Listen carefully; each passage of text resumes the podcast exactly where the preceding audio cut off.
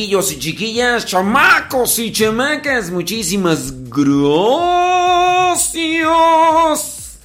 Gracias. Qué bueno que están ahí ya conectados con nosotros el día de hoy. Les mandamos un saludo a todos ustedes los que nos escuchan por la 87.7 FM. Guadalupe Radio, ahí en Los Ángeles. Y también ahí en San Diego, California. Muchísimas gracias, de verdad. Qué bueno que nos dan esa oportunidad de... Si ustedes las personas que nos siguen desde hace ya algún tiempo, pues le agradecemos, le agradecemos.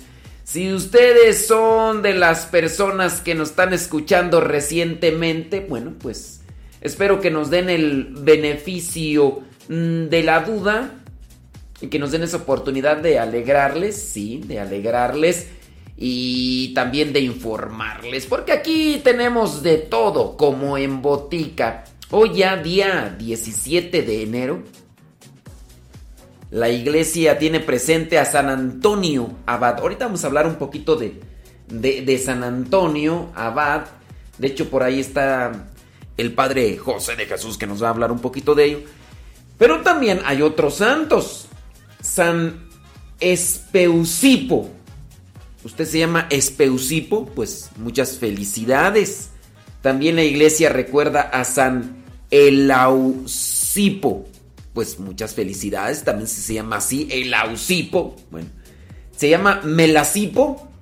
Oh my goodness. Bueno, pues muchas felicidades. Resulta que Espeusipo, Elausipo y Melasipo eran hermanos. Con ellos, Leonila, su abuela, fueron mártires allá en Capadocia. Actualmente hoy es Turquía. También la iglesia recuerda a San Julián, él fue asceta del año 377. Eh, del año 510 se recuerda a San Marcelo, él fue obispo allá en Francia. También la iglesia en el año 647 recuerda a San Sulpicio, apellidado el Pío, él fue también obispo allá en Francia. También en Francia se recuerda a Santa Roselina. ¿Te llama Roselina? Pues muchas felicidades. Del año 1329. Y hoy se recuerda a San Genaro Sánchez Delgadillo. Él es mexicano. De hecho, a ver si nos alcanza el tiempo para hablar un poquito de cómo es que llegó al martirio. San Genaro, sacerdote, allá de Jalisco. Para los que son de Jalisco. Pues hoy vamos a hablar un poquito de... Así que te llamas Genaro. Ah, pues en paz descanse el padre Genaro, padre de, sacerdote de nuestro instituto que se nos adelantó hace algunos años, como en el 26 de, de diciembre, tú. Sí, sí, no, padre Genaro estuvo aquí días antes de que se nos adelantara aquí. Aquí estuvo un tiempecito y estuvo allá en la parroquia de la Soledad y de Santa Isabel, allí en Los Ángeles. A lo mejor algunos de ustedes que nos escuchan lo recordarán. Bueno, pues en paz descanse Padre Genaro. Eh, entonces, te llamas Genaro, te llamas Roselina, te llamas Sulpicio, te llamas Marcelo, te llamas Julián, te llamas Espeusipo, te llamas Eleusipo, te llamas Melasipo, te llamas Leonila, te llamas Antonio. Pues muchas, pero muchas felicidades. Vamos a escuchar qué es lo que nos dice el Padre José de Jesús sobre San Antonio Abad. El día 17 se celebra Antonio Abad. Cada día 17 de enero las iglesias se llenan de animales que esperan una bendición especial. No es extraño ver en las capillas de Xochimilco caballos, burros, gallinas y hasta cerdos en la Catedral de México o en la parroquia de San Fernando en Puente de Alvarado y la calle de Guerrero se hacen presentes perros, gatos, canarios, hámsters y todo tipo de mascotas que esperan que el agua bendita del día de San Antonio Abad. Fíjense que curiosamente en toda la Ciudad de México no existe ninguna parroquia dedicada a este santo. En la línea 2 del metro de la ciudad existe una estación con el nombre del santo. ¿Por qué? porque se dedicó en honor a una capilla abandonada que se encuentra precisamente en ese lugar. San Antonio Abad es distinto a San Antonio de Padua. Él nació en Egipto en el 251 y murió el 17 de enero del año 356. Antonio significa florido e invencible. La palabra abad significa padre y se le aplica porque fue el padre o fundador de los monasterios de monjes. La palabra griega mono significa uno y dio origen a la palabra monje que se utiliza para designar a quienes viven en soledad. Durante su juventud vendió sus bienes para ayudar a los pobres, recordando la frase de San Pablo, el que no trabaja, que no coma aprendió a tejer canastos para conseguir su sustento y seguir ayudando a los necesitados. A los 35 años de edad decidió vivir en soledad absoluta. Hasta entonces había vivido en una ermita no muy lejos de la ciudad y cerca de otros ascetas. Afrontó todo tipo de tentaciones recordando las palabras de Jesús. Oren y estén vigilantes para no caer en la tentación, porque ciertos malos espíritus no se alejan sino con ayuno y oración. La palabra Z significa el que lucha por dominarse a sí mismo. La gente llamaba zetas a los cristianos fervorosos que se dedicaban con la oración, el sacrificio y la meditación a conseguir la santidad. Antonio había vivido hasta los 35 años no muy lejos de esa ciudad. Fíjense que como la gente de aquel tiempo creía que las almas en pena espantaban en los cementerios, como algunas personas lo creen ahora, Antonio decidió irse a vivir a un cementerio del otro lado del río Nilo para convencer a todos de que tal creencia era totalmente falsa. Desde entonces vivió en soledad absoluta. Se le considera protector contra los animales peligrosos porque, según la tradición, alejó con la simple bendición a las serpientes venenosas que habitaban el cementerio. También se le consideró protector de los animales domésticos porque alejaba de ellos toda plaga o peste esto hizo que en sus imágenes se le acompañara de un cerdo, un perro y un gallo.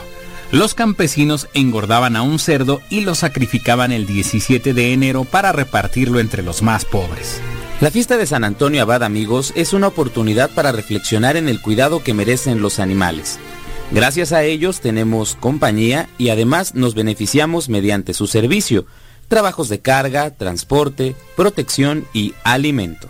Dios los creó para servicio y compañía del ser humano, pero lamentablemente hay muchos que los maltratan y abusan de ellos. No faltan quienes compran con cariño cachorros o animales exóticos, pero una vez que estos crecen, los abandonan a una suerte cruel. Aprendamos a respetar a la fauna que es parte importante del ecosistema y de la hermosa creación.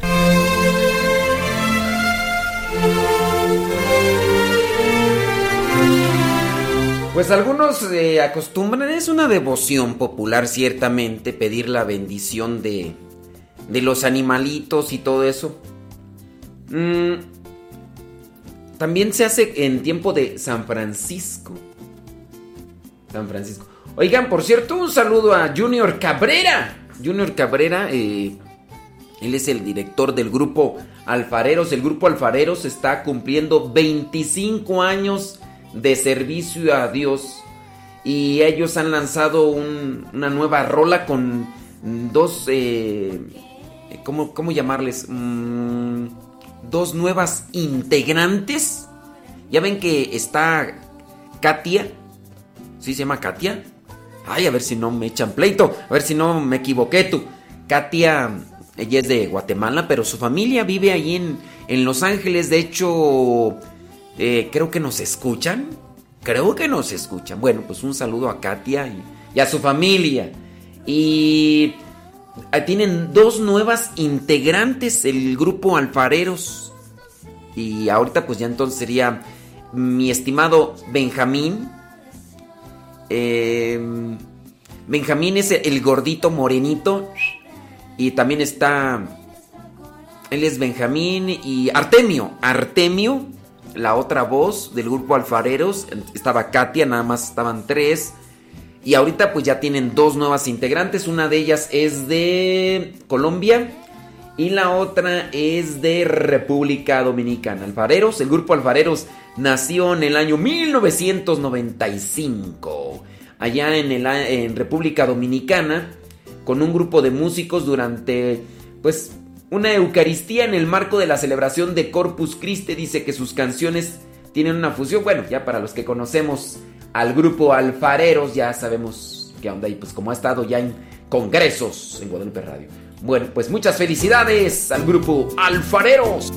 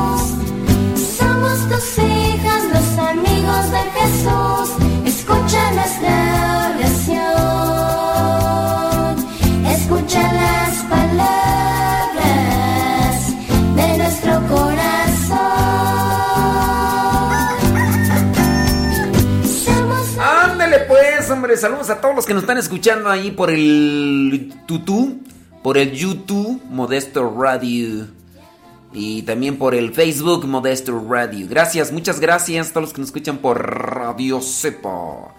Thank you very much. Oigan, denle compartir, hombre. ¿Qué les cuesta? Oye, oye, hay muy poca gente conectada, pues qué. ¿Se decepcionaron o qué?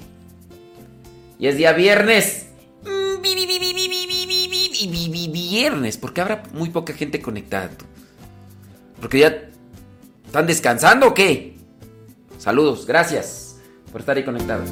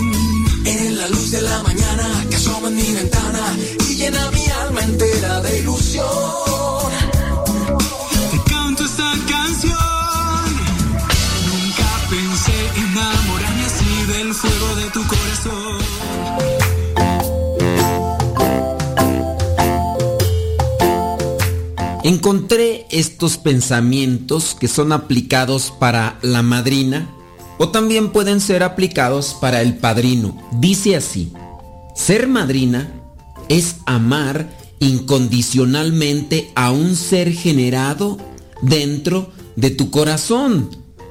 Es recibir la confianza de una madre, de un papá, para cuidar de su hijo como si fuera el propio. Es ser tan especial como para recibir ese regalo y saber corresponder.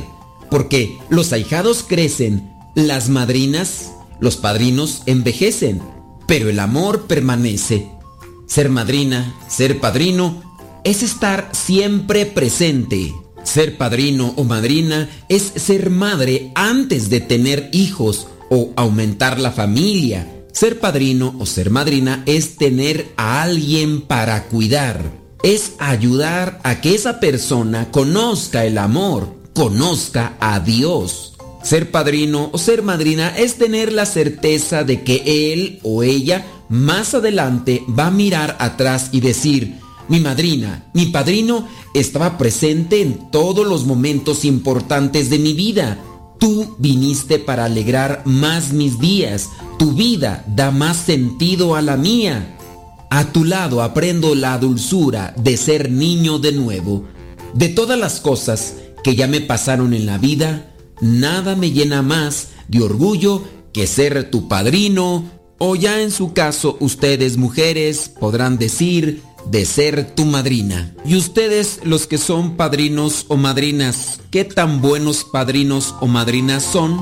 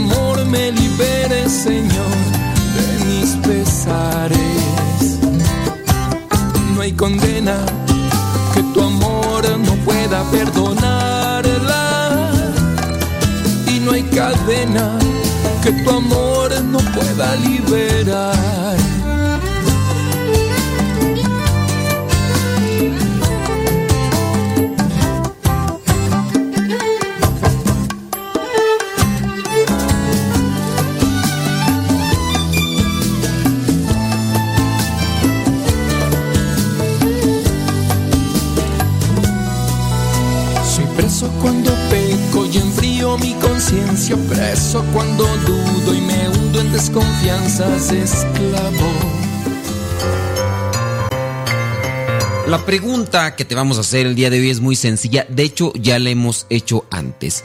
La pregunta es la siguiente. ¿Qué libros del Nuevo Testamento fueron escritos por un médico? ¿Qué libros del Nuevo Testamento fueron escritos por un médico? Evangelio de Lucas, los Hechos, Evangelio de Mateo y Apocalipsis, Evangelio de Juan y la carta a los romanos. ¿Qué libros del Nuevo Testamento fueron escritos por un médico? El Evangelio de Lucas y Hechos de los Apóstoles, el Evangelio de Mateo y Apocalipsis, o el Evangelio de Juan y la carta a los romanos. La pregunta en realidad está bien sencillita, ya te habíamos dicho antes. Pero si tú respondiste que los libros del Nuevo Testamento que fueron escritos por un médico fue el Evangelio de Mateo y el Apocalipsis, bueno, pues te equivocaste. Si también dijiste que fue el Evangelio de Juan y la carta a los romanos, pues también te equivocaste. La carta a los romanos fue escrita por San Pablo, el libro del Apocalipsis fue escrito por San Juan, el Evangelio de Mateo pues fue escrito por Mateo, el Evangelio de Juan fue escrito por Juan. El que es médico era discípulo de San Pablo es Lucas. De hecho, algunos consideran que los hechos de los apóstoles vendría a ser como la segunda parte del Evangelio. Lucas no conoció a Jesucristo, lo conoció por medio de San Pablo. Y así también, por ejemplo, en el caso de Marcos, aunque algunos estudiosos dicen que Marcos sí llegó a conocer en persona Jesucristo, pero no fue su discípulo como tal. O bueno, sí, pero no fue, digamos, muy acercado porque era muy joven. Marcos fue discípulo de Pedro. Marcos fue discípulo de Pedro, aunque también llegó a conocer a San Pablo, pero en algún momento incluso por ahí tuvieron problemas porque abandonó la misión, sí, abandonó la misión. Bernabé abogó por él, el famoso Juan Marcos que deja a Pablo, después quiere regresar, pero Pablo no lo quiere. En fin, estoy hablando de otra cosa. La respuesta del día de hoy es Lucas. Lucas era médico y él llegó a escribir el Evangelio de Lucas y el de los Hechos de los Apóstoles. Ojalá conozcas más de la palabra de Dios, trates de reflexionarla, pero sobre todo de llevarla a la práctica en tu vida, para que los que no creen en Dios puedan creer por medio de tu testimonio.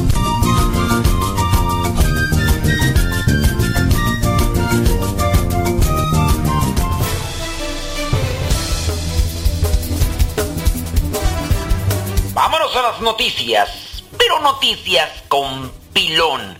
Aquí no decimos las noticias como todos. Aquí nosotros le ponemos un pilón.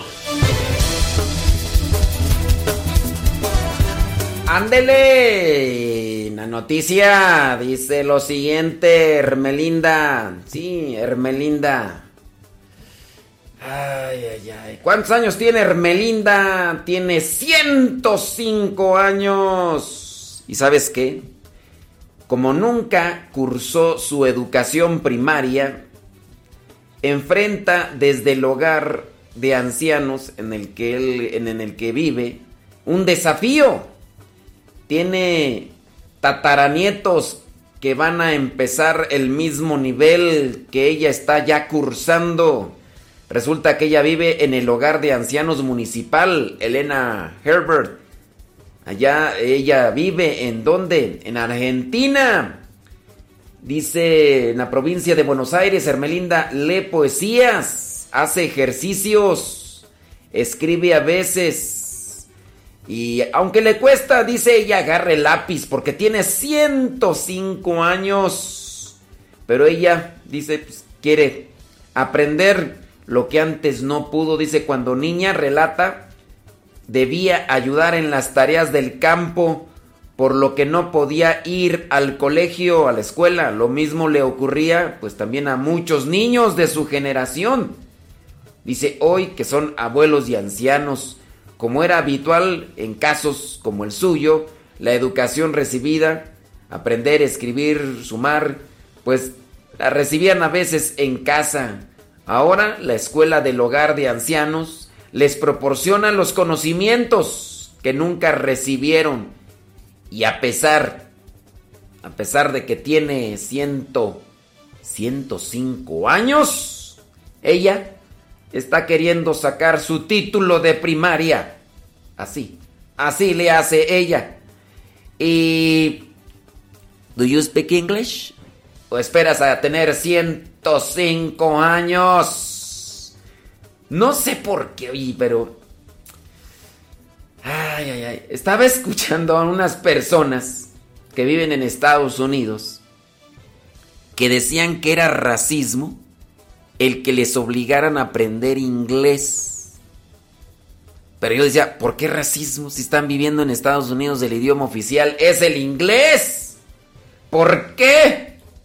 Pues no sé. Pero dice que todos los gringos deberían de aprender inglés. No, que deberían de aprender español. Porque estas personas pues hablan español. Son de un país de Latinoamérica. Y dicen, ah, no, pues, no, mejor no digo el acento de edad porque si no, ¿para qué quiere que... 105 años. Y está echándole con todo. Hermelinda, allá en Argentina. Ella no se deja vencer. Ánimo campeón.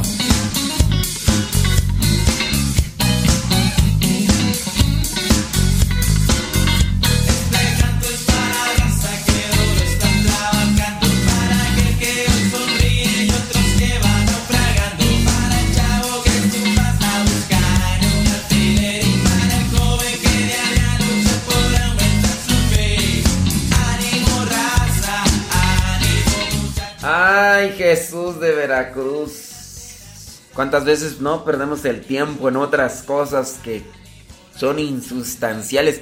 Miren, una cosa es que uno busque desestresarse eh, por un ratito, que busque uno despejar la mente de, la, de las cosas que tenemos que hacer. Pero otra cosa es que ya se viva metido o metida la persona en aquellas cosas que son distractores, que son así para perder el tiempo. Pues, pues nomás no digo. ¿Cuánto tiempo te metes al Facebook? O al Instagram o... No sé, a las redes sociales que estén de moda, ya ves que antes eh, algunos se metían mucho, o algunas se metían mucho al, a los videojuegos como el Candy Crush. Ese, e, ese era adictivo. Yo nomás llegué como al episodio, no, como al nivel número 20, ya de ahí no pasaba. Yo dije, ay, ya, sáquese a volar. Pero a veces jugaba así unos. Pero no, sabía de algunos que, oye, hasta hasta el nivel 300 o 500.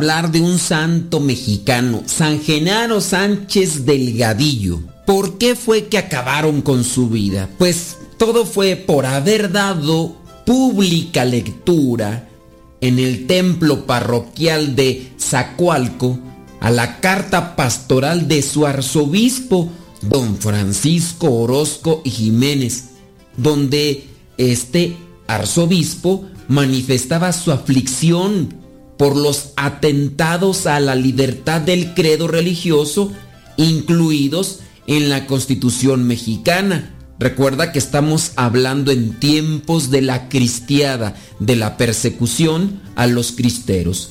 El día señalado por los obispos de México para suspender el culto público religioso, incapaz de ocultar sus sentimientos, el padre Genaro lloró de pena junto a sus feligreses. Desde entonces él ejerció su apostolado escondiéndose en casas particulares o cuando tenía oportunidad celebraba afuera de las poblaciones grandes, aunque procuró disimular el lugar de su residencia y sus actividades. Una tarde del 17 de enero del año 1927, mientras se dirigía a su vivienda en el rancho llamado La Cañada, se toparon con una avanzada del ejército federal.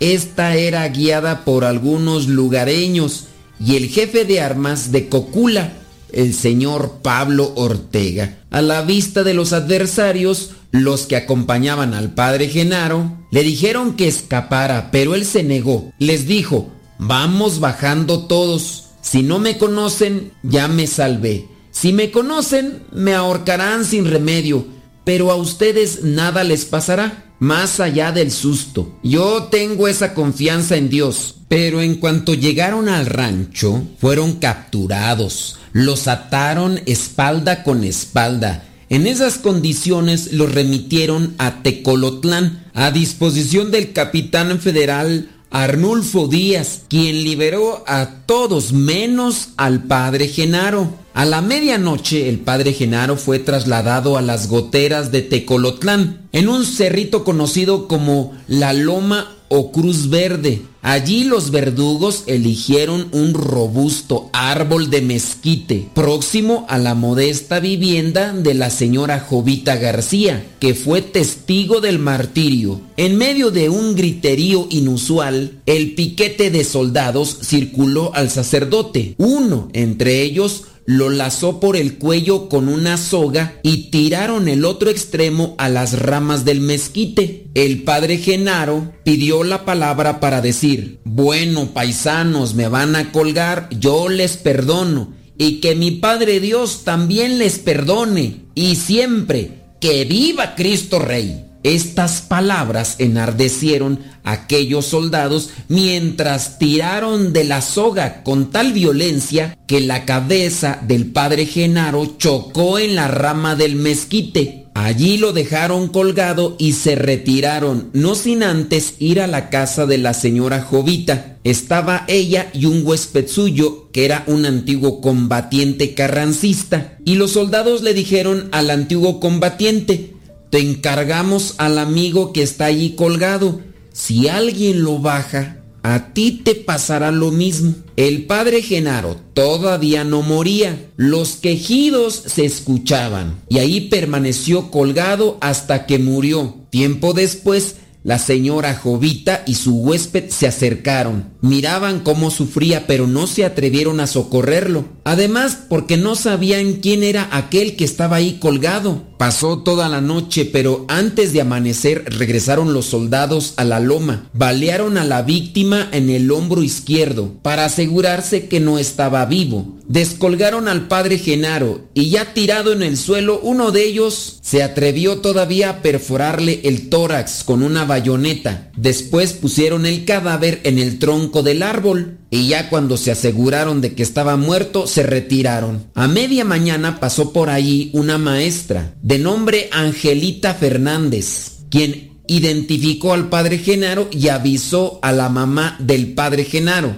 Esta llegó al lugar de los hechos y colocó en su regazo al fallecido. A regañadientes, el jefe militar permitió que el cadáver del padre Genaro fuera trasladado a Tecolotlán, donde lo velaron en un domicilio particular. La noticia de la muerte movió a los habitantes de Tamazulita a trasladarse en masa a Tecolotlán. Las autoridades, teniendo miedo de la reacción de la gente, ordenaron la inmediata sepultura del padre Genaro. Ya más tarde el obispo don Francisco Orozco y Jiménez escribía, Levanto mi voz para pregonar la gloria de la iglesia de Guadalajara que ciñe su frente con el nombre del padre Genaro Sánchez, que fue colgado y apuñalado por confesar a Cristo Rey. El 25 de octubre del año 1934 se trasladaron los restos del mártir de Tecolotlán a la iglesia parroquial de Cocula, Jalisco, donde su memoria es particularmente venerada. El padre Genaro Sánchez nació un 19 de septiembre del año 1886 en la localidad de Agualele del municipio de Zapopan, Jalisco, México.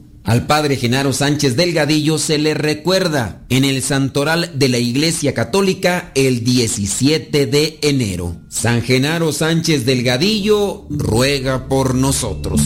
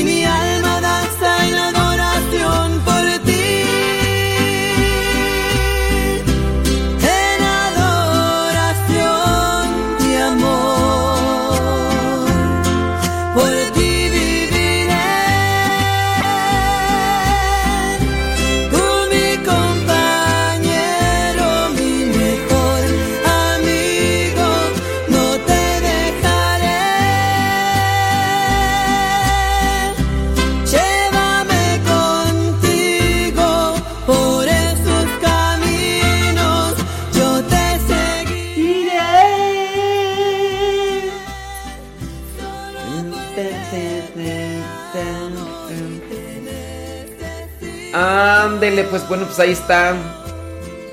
La vida de San Gernaro.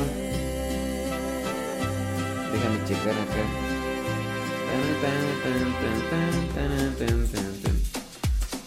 Ahí estoy mirando sus mensajes, no crean que no los veo.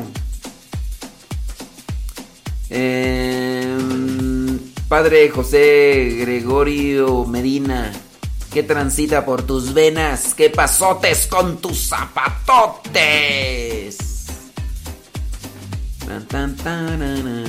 Saludos desde Filadelfia, Pensilvania. Gracias. Dice que desde que nos encontró, dice que no nos deja de escucharnos, dice Eli Corona. Adriano. Muchas gracias. Gracias también por darle compartir, por darle like. A los que están escuchando ahí por el Facebook. Este. Muchos thank yous. Muchos thank yous. Saludos, dice, desde La Cañada Querétaro. Saludos hasta La Cañada Querétaro. Muchas gracias. Thank you. Thank you very much. Sea, ahí les invitamos, ¿no? Para que le den like y que le den compartir. Y sobre todo, pues descarguen la aplicación de Radio Cepa para las que escuchen 24 horas al día. Ariel Ramos desde Houston, Texas. Saludos. Ahí están mandando sus mensajes. Cincelazos. Órale, sobres. Déjense caer con los cincelazos. Y ahorita les vamos a decir sus cincelazos, como no, con todo susto. ¿Se animan? Bueno, ya empiecen a decir. Libro 1, libro 2, libro 3. Ya saben. Ya saben la dinámica. Pues para qué les digo.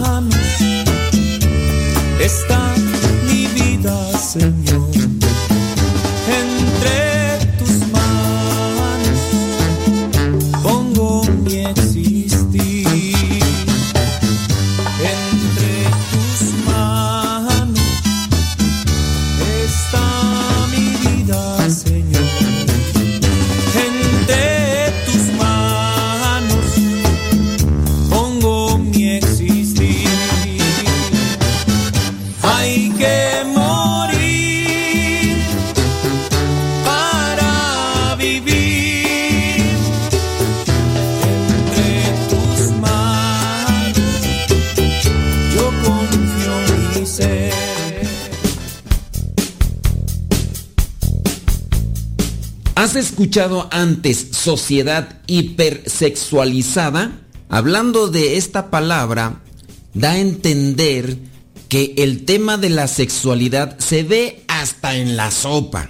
La palabra de Dios dice que la boca habla de lo que el corazón está lleno. Y yo creo que tenemos algún referente, personas conocidas o del mundo del espectáculo que en su vocabulario tienen que estar sacando algunas partes del cuerpo refiriéndose a lo sexual.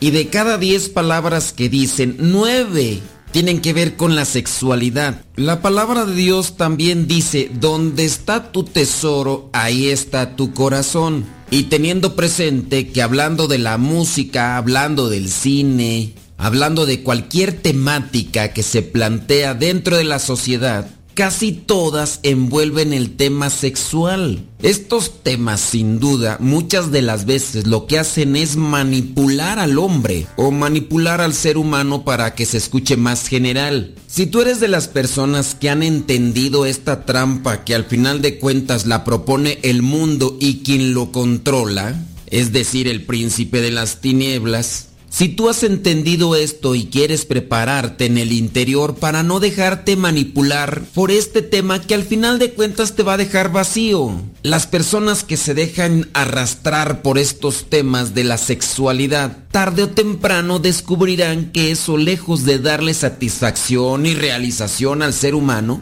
lo dejan más vacío y sumergido en la pobreza. Sí, hablando de una pobreza espiritual y también a veces muy lleno de enfermedades. Hay algunos que reaccionan hasta que han tocado fondo. Así que ahí te van algunas armas espirituales para hacer frente a la sociedad hipersexualizada. Número uno, la oración, indispensable. Yo repito constantemente, al que no ora, el diablo se lo devora.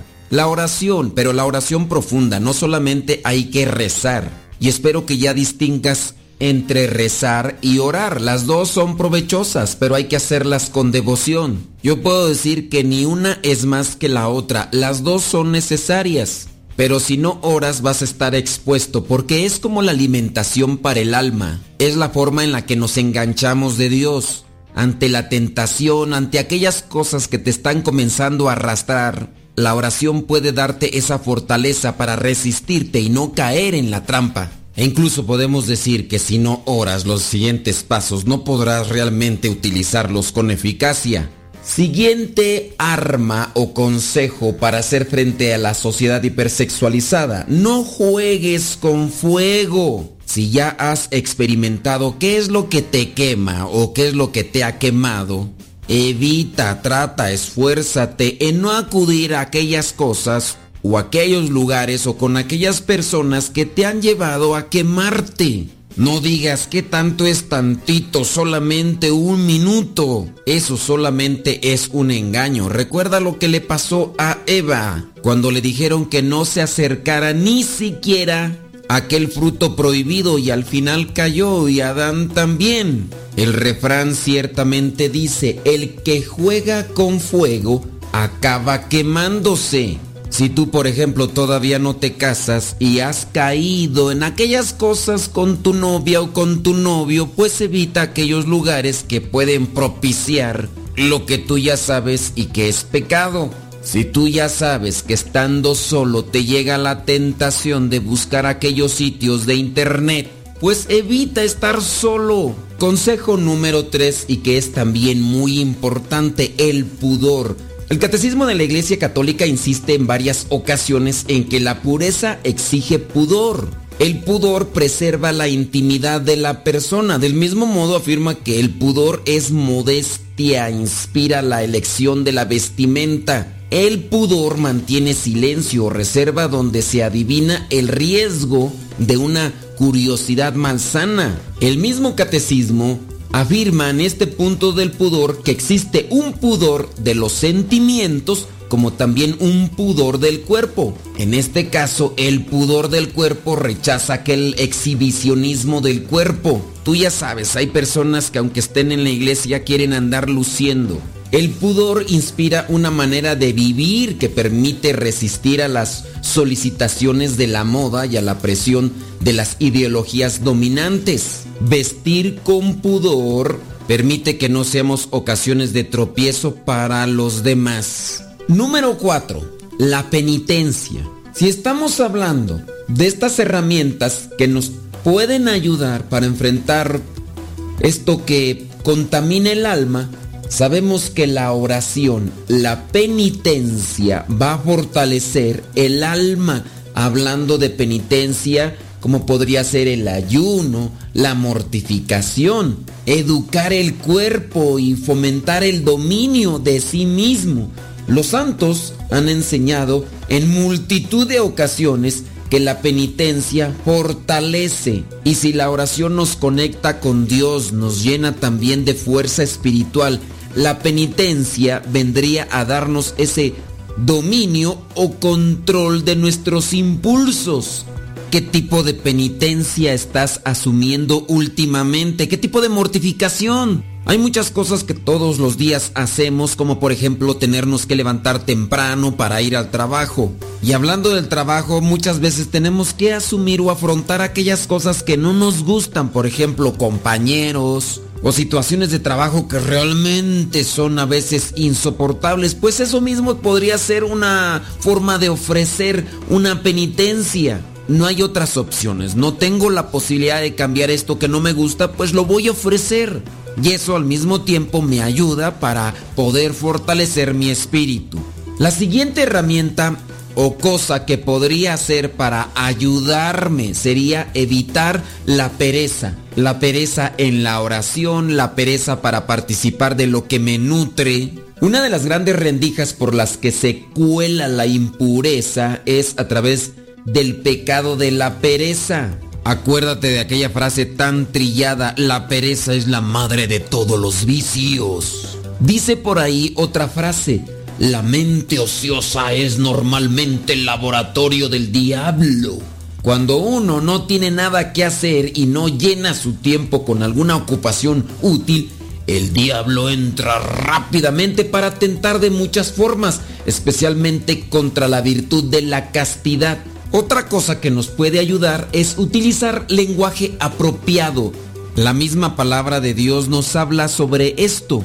No hay que hablar en doble sentido y menos buscando propiciar aquellas cosas que sabemos que contaminan el alma. Tú muy bien sabes que hay incitaciones a la cuestión sexual, desde chistes obscenos hasta cierto tipo de expresiones que no son nada correctas y que van en contra de la pureza. La palabra de Dios nos habla de los ojos como aquellas lámparas o aquellas ventanas del alma. Si no somos fieles vigilantes de lo que entra en nuestros ojos o lo que entra en los oídos, nuestra mente, nuestros pensamientos van a estar constantemente sucios y el deseo de tener un corazón puro o unos pensamientos puros simplemente no lo vamos a alcanzar.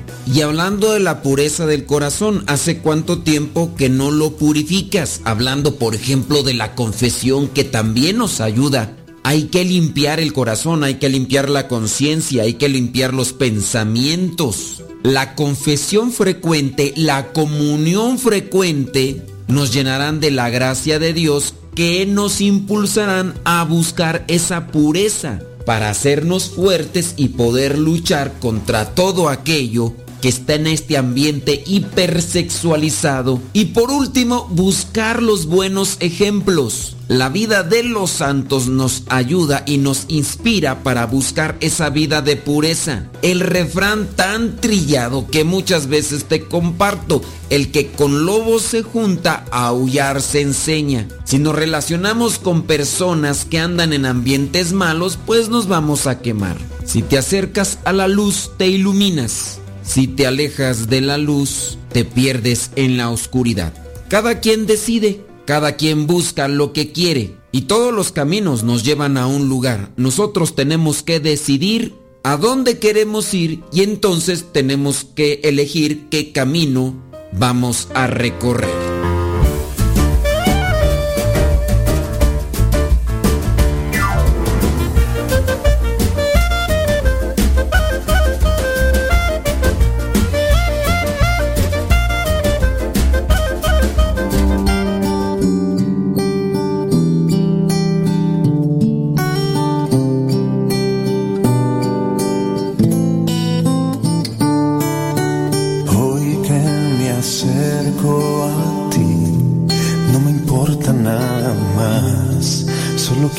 Tu amistad.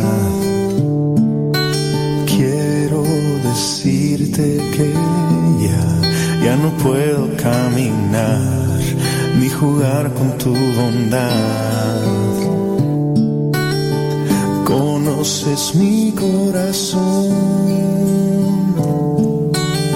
Siempre te fallo, Señor.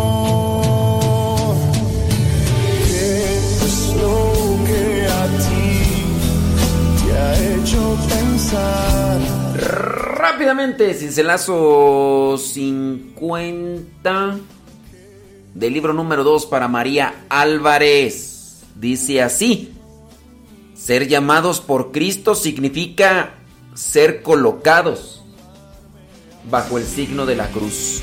Ser llamados por Cristo significa ser colocados bajo el signo de la cruz. María Álvarez.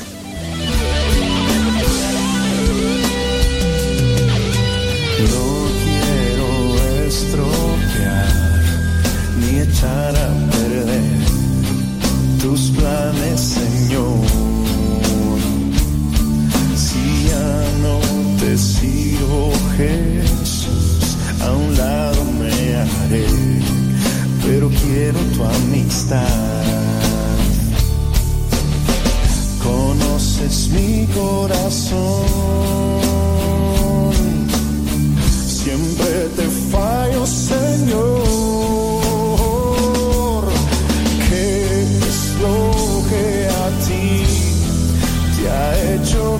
te puedo servir. ¿Qué es lo que tú has visto en mí? Para amarme, ¿qué es lo que a ti te ha hecho pensar que te puedo servir?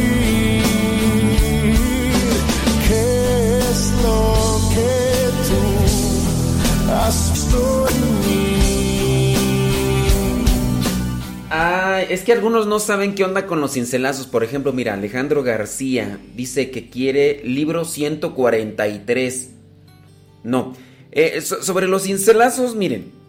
Ya ahorita, pues yo les pido ahí, todos los que me toque mirar, que van llegando ahí en el scroll, en el rollo de los chats. Yo, eso es los que voy a decir. Entonces los voy diciendo como al azar, a ver cuál es el que. como una ruleta. Y ya. Ahorita tocó el de María Álvarez. ¿Qué son los cincelazos? Son pensamientos. Pensamientos acumulados o compilados en tres libros. Libro 1, libro 2, libro. El libro número 1 tiene 1227 pensamientos. El libro número 2 tiene 1199 y el libro número 3 tiene 1292. Entonces la idea es, tú escoges qué libro, 1, 2 o 3. Si escoges el 2, recuerda que te- solamente tiene 1199.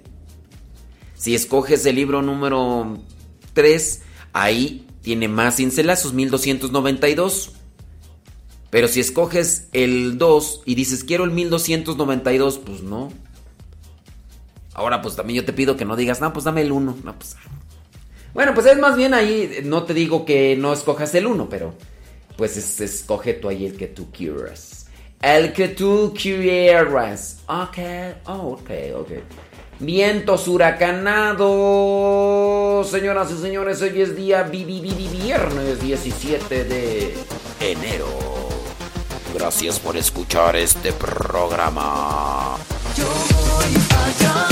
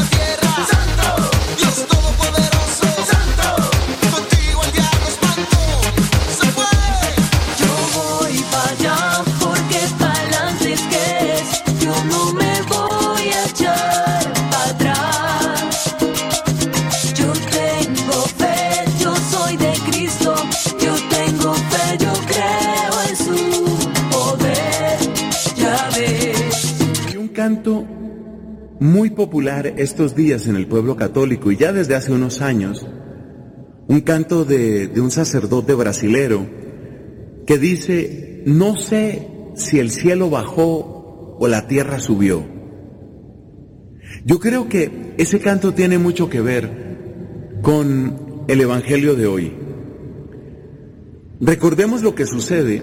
Un grupo de amigos trae a un hombre paralítico y como no lo pueden acercar a Cristo, entonces quitan una parte del techo y lo bajan y el paralítico queda delante del Señor. Y lo primero que hace Cristo en favor de este paralítico es perdonarle los pecados. Esto es motivo de escándalo para algunos que dicen, bueno, pero ¿quién es este que perdona pecados? Nadie puede perdonar pecados sino Dios. Y entonces hay una frase clave de nuestro Señor Jesucristo. Él dice, para que veáis que el Hijo del Hombre tiene en la tierra poder para perdonar pecados. Y todavía quiero centrarme en una expresión específica.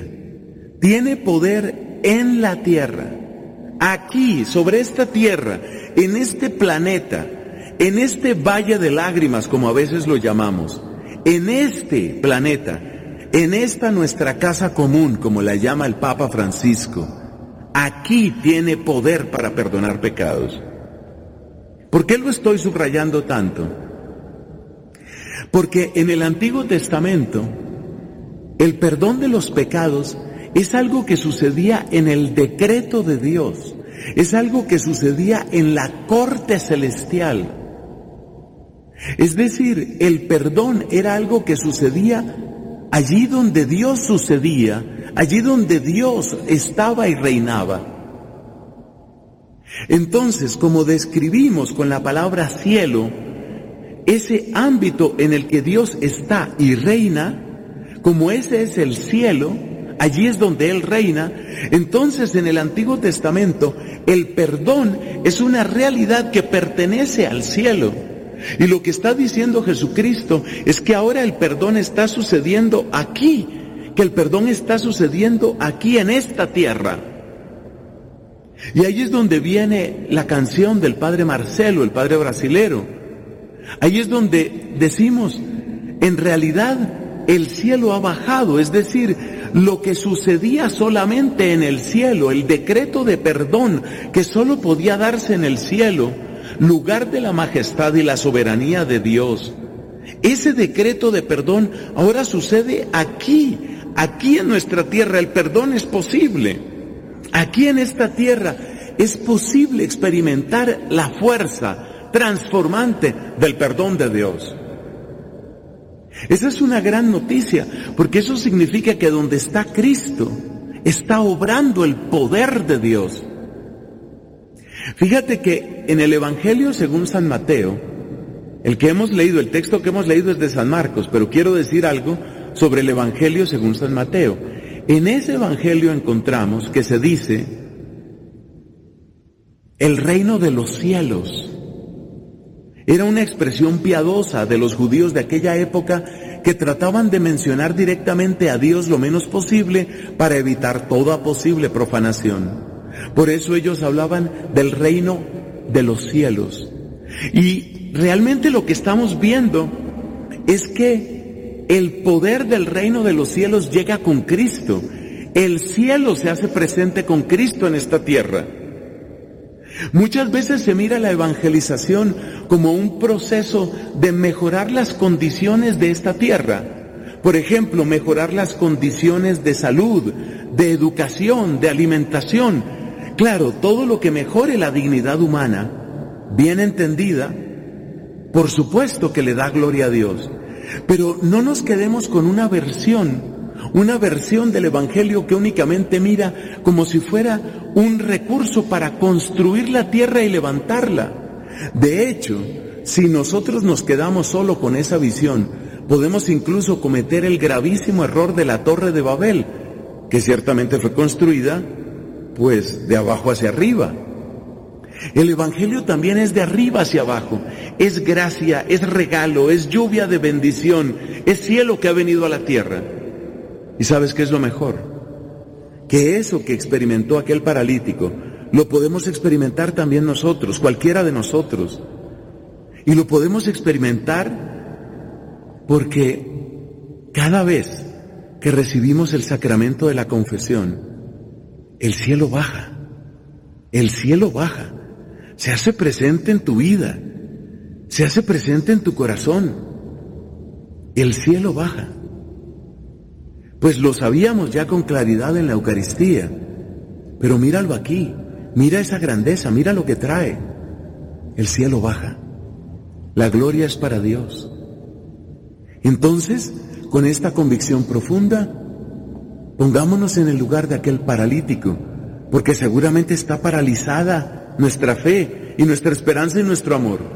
Pongámonos en el lugar de ese paralítico y pidámosle al Señor que haga realidad su cielo en nuestra tierra, en nuestro barro. Amén. Acabas de escuchar la homilía de Fray Nelson Medina. Gracias por estar en sintonía aquí en Radio Cepa.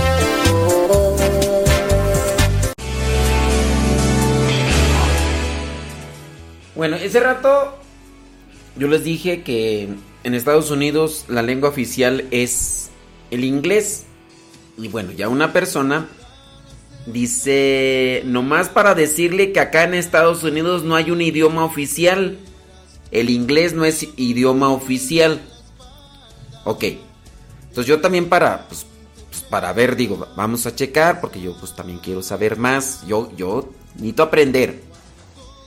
Entonces, ¿a, ¿a qué se refiere cuando dicen que es idioma o lengua oficial? Para que sea lengua oficial, tiene que estar redactado en la Constitución. Entonces ahí voy a dejarles de tarea a los que viven en Estados Unidos que le chequen ahí, porque yo no he revisado, la verdad, no he revisado, en la constitución de Estados Unidos si aparece legitimado o escrito o especificado en la constitución cuál es la lengua oficial. Ya me, ya me metí yo a internet y dice que en Estados Unidos no tiene lengua oficial, según esta página, pero el inglés es la lengua nacional. El inglés es la lengua nacional de Estados Unidos, de Norteamérica, porque también están Estados Unidos mexicanos y están otros Estados Unidos, este, no sé qué, no sé cuánto. Entonces, yo ahí, este, no aparece, no, pues ahí tendríamos que checar la constitución de los Estados Unidos de Norteamérica solamente, ¿verdad? Para salir de esta disyuntiva que tenemos, porque yo dije la lengua oficial de Estados Unidos, pero me dicen que en Estados Unidos no hay lengua oficial. Pero aquí en este documento que aparece en internet dice que no tiene lengua oficial, pero que es una lengua nacional. Para que esté declarado como lengua oficial, tiene que estar redactado en la Constitución. Yo creo que por eso no nos vamos a pelear, ¿no? Pero si vienes a México, tienes que aprender español o nosotros los mexicanos tenemos que aprender eh, tu lengua o tu idioma. Si vas a Estados Unidos, si la lengua nacional es el inglés, ¿cuál lengua tendrás que aprender? Yo espero que dentro de esto que sea más bien como un aporte y no sea como un eh, como un reclamo, como un reproche o como un, una confrontación de no, pues", o, o, como una, o que no, espero que no sea como una una mera manera de justificarme o de resistirme a querer aprender otro idioma, otra lengua. La persona que aprende más idiomas también agiliza eh, sus procesos lógicos, eh, acelera también su inteligencia, más bien no acelera su inteligencia, sino que la trabaja su inteligencia y es mejor. Una persona que tiende a aprender varios idiomas, varios, sí, varios idiomas, varias lenguas. En este caso, se dice que tiene procesos mentales más rápidos que el que no. Espero que no sea pues como confrontación esto de, no, yo, no. Entonces, sí, ya, yo ya investigué. Aquí nada más la cuestión donde estuve investigando, aparece ahí como que un espacio vacío, pero como un asterisco, como pendiente.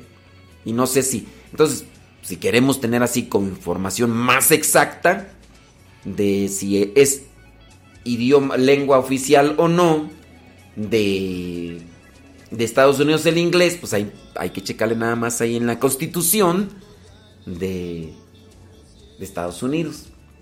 Y ya estaba aquí yo checando, mira, por ejemplo, en Filipinas.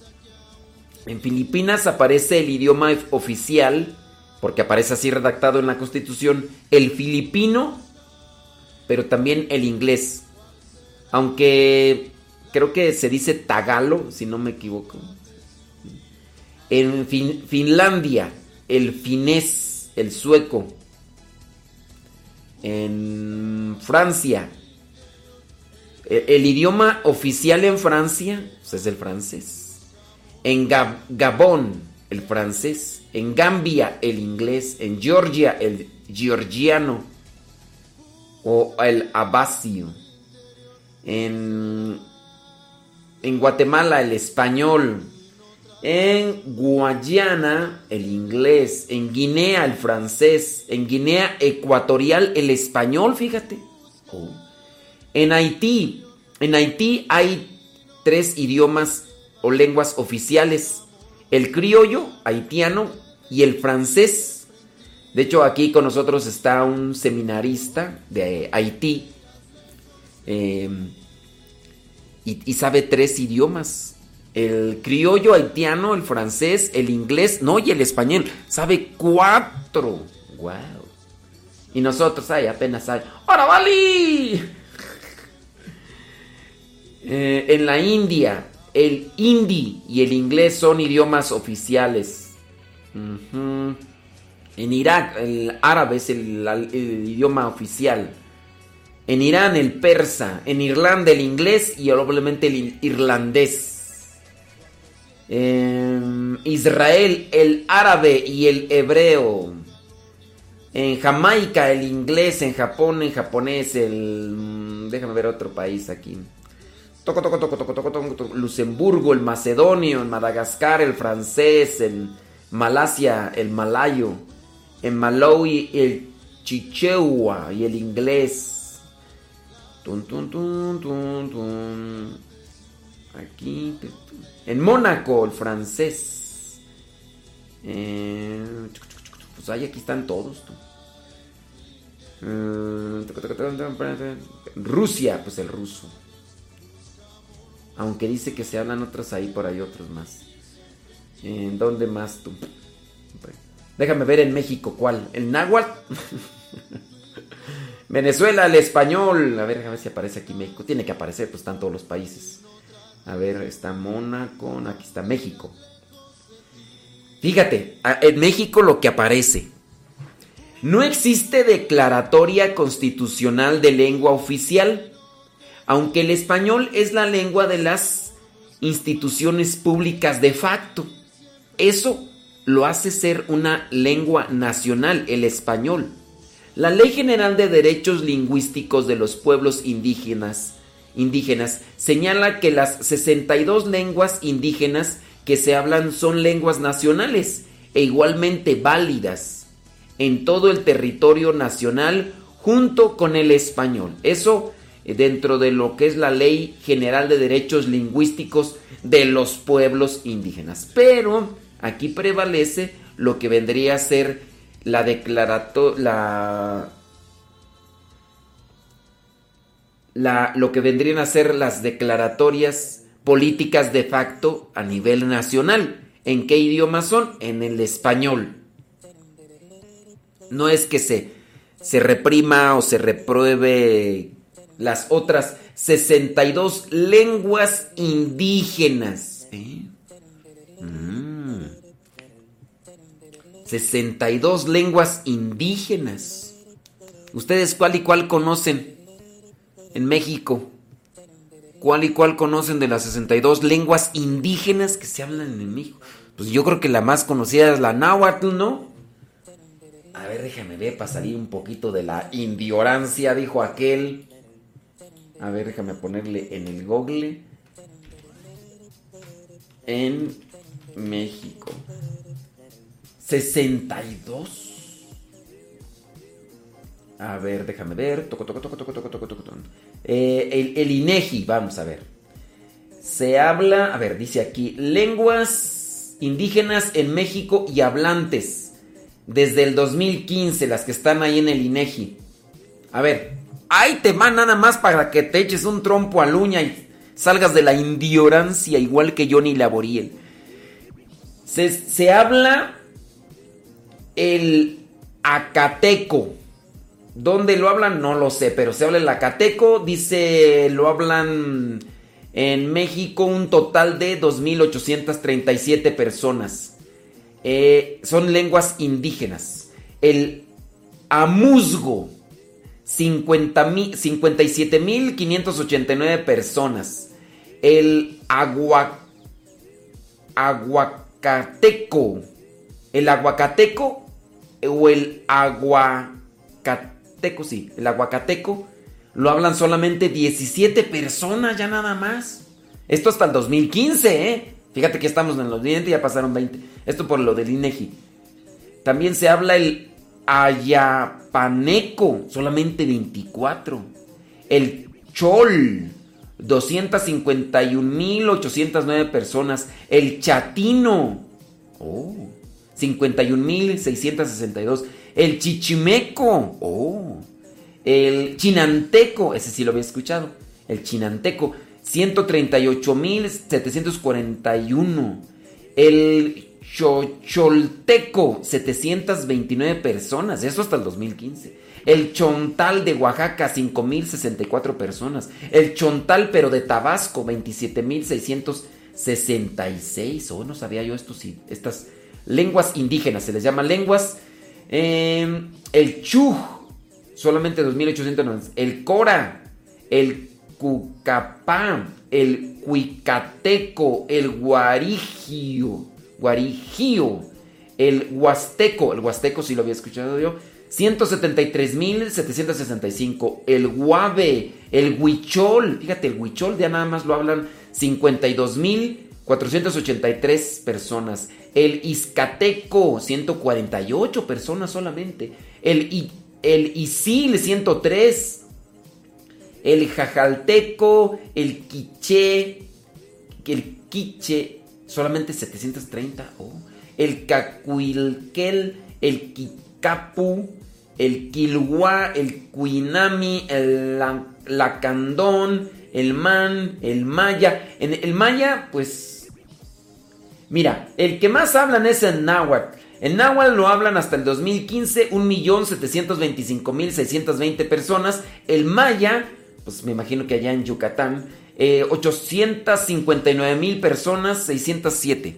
859.607 personas. Entonces yo pienso que entre el náhuatl y el maya son las lenguas indígenas que más se hablan. De ahí para allá, pues está el otomí. Em, ¿Quién más tú? Así, ¿quién tiene cifras así de, de seis dígitos? De seis dígitos, déjame ver rápidamente. El zapoteco, 479 mil. El tzotzil, 487 mil 898. El Zetal, el totonaco, el tlapaneco, el, mm, el tarasco, el um, otomí, el, bueno, el náhuatl, después está el mixteco, el mije, el mazateco, el mazagua, el maya, el huasteco, y el chinanteco, el chol, y ya. Pero sí, imagínate. Todas esas lenguas indígenas y hay una lengua indígena aquí, dice no especificada, de 101.187. Ande pues. Pues bueno. Ahí están todos esos idiomas. ¡Wow! ¡Wow, wow, wow! Bueno, pues ahí está. Ya salimos de, de nuestra indio. No sé. Pues hay que escuchar, hay que compartir. Y pues también hay que salir, ¿verdad? De, de nuestras dudas. eh, no confrontándonos, no queriendo eh, callar, no queriendo imponer. No, pues hay que escuchar y hay que tratar de buscar más información, porque en la medida en que uno sale de la ignorancia, uno puede incluso eh, desenvolverse mejor en la sociedad. Dice el ñuñu, el ni, iñañú. Déjame ver si existe el iñañú aquí. El iñañú. Pues a lo mejor se escribe de otra manera, tú, porque aquí no aparece. Aquí no aparece. Es que aquí aparece, dice otras lenguas y no aparecen especificadas y dice otras por aquí. A lo mejor por ahí, alguna de ellas. Alguna de ellas, mira. Ay, Dios mío santo. Y luego uno a veces piensa que... No, no, no. no. Bueno, pues ya, por lo menos ya ahí encontramos esas ideas y ya. es el camino, Él es la vida y la verdad. Jesús es el camino,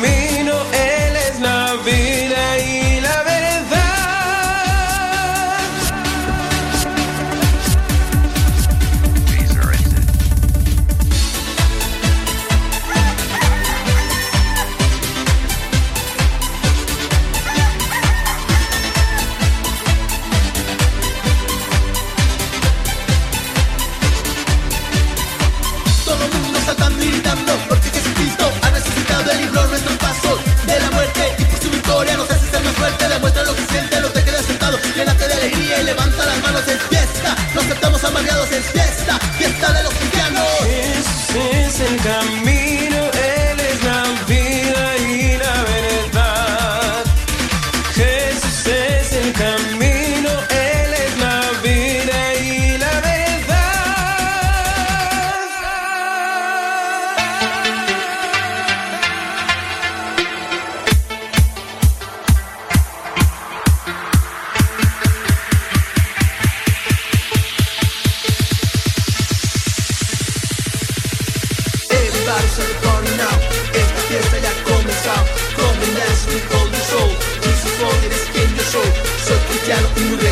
donde quiera que yo ande nadie me ha frenado. Dios es grande y su amor me ha regalado. Y como misionero él me ha consagrado.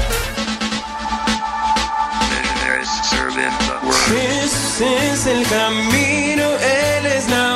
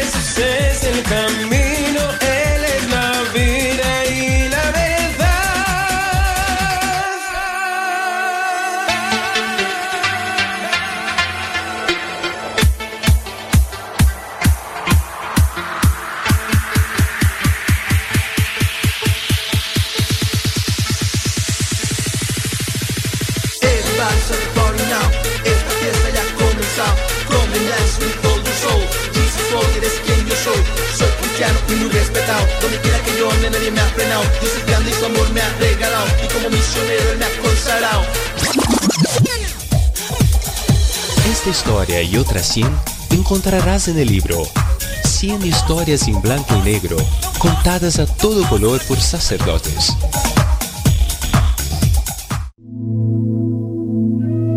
Soy del corazón de Cristo y soy sacerdote y quiero compartir contigo mi experiencia sacerdotal.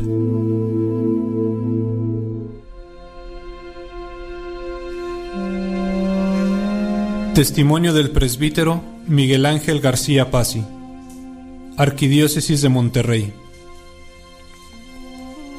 El Señor no deja de sorprenderme. En la comunidad parroquial donde me encontraba, atendíamos un hospital de cardiología. Había una sección de unidad de cuidados intensivos de niños.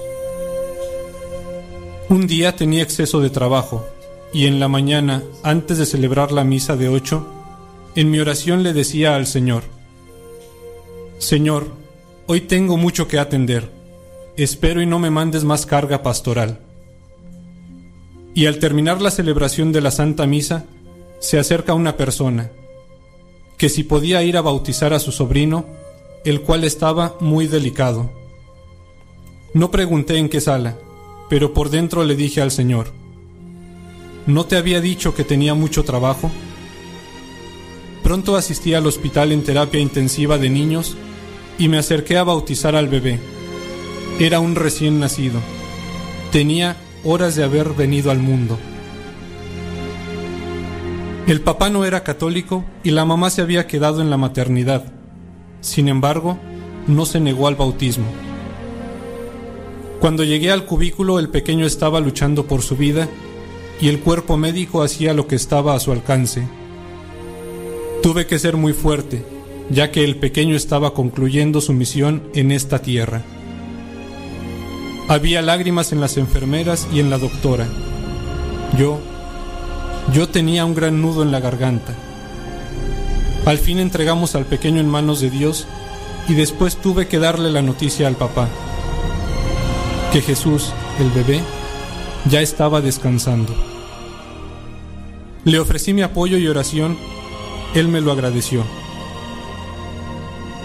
Cuando iba de regreso a mi parroquia, llegué a la capilla del Santísimo y en mi oración le preguntaba al Señor, ¿por qué este momento tan doloroso a un papá?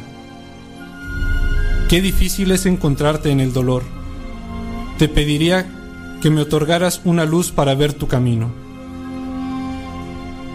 Minutos más tarde me topé con un feligrés amigo que nos apoyaba al señor cura y a mí, a visitar enfermos los miércoles y los sábados.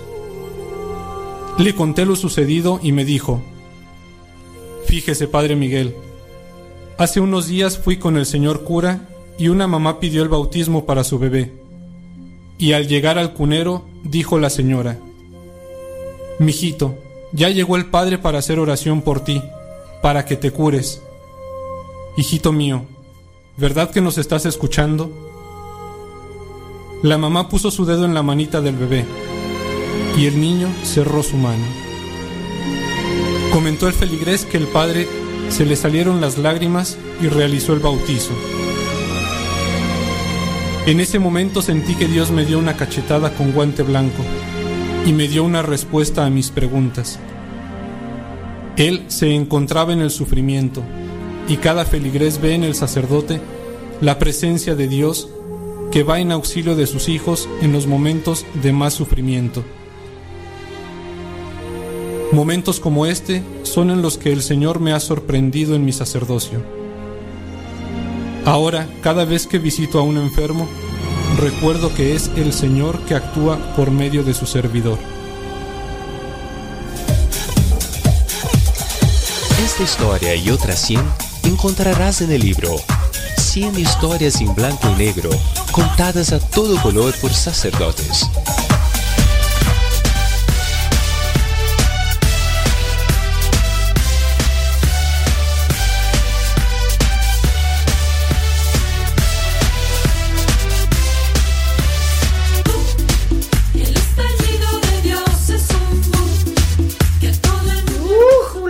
Ya llegó el momento de la radionovela.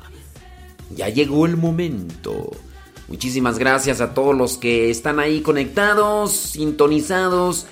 Los invito para que descarguen la aplicación de Radio Sepa y que no se queden solamente ahí queriendo escuchar cuando transmitimos en Facebook y YouTube.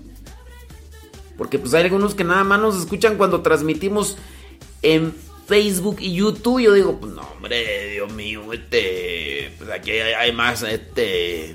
hay más programas, hay más información. Y de hecho, después de las 12, después del Angelus, yo sigo aquí al aire editando, pero también hablando en, en la radio.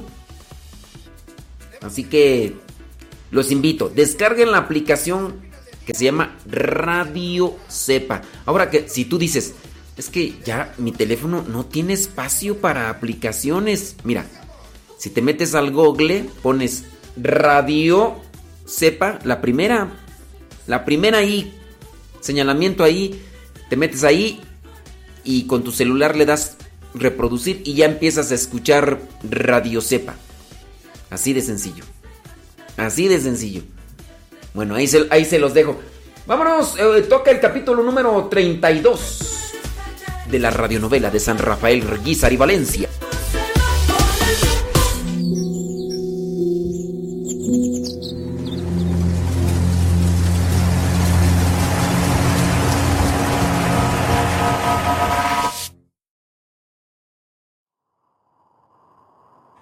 Omnipotente y sempiterno Dios, que con la cooperación del Espíritu Santo preparaste el cuerpo y el alma de la gloriosa Virgen y Madre María para que fuese merecedora de ser digna morada de tu Hijo, concédenos que, pues celebramos con alegría su conmemoración, por su piadosa intercesión seamos liberados de los males presentes y de la muerte eterna, por el mismo Cristo nuestro Señor. Amén.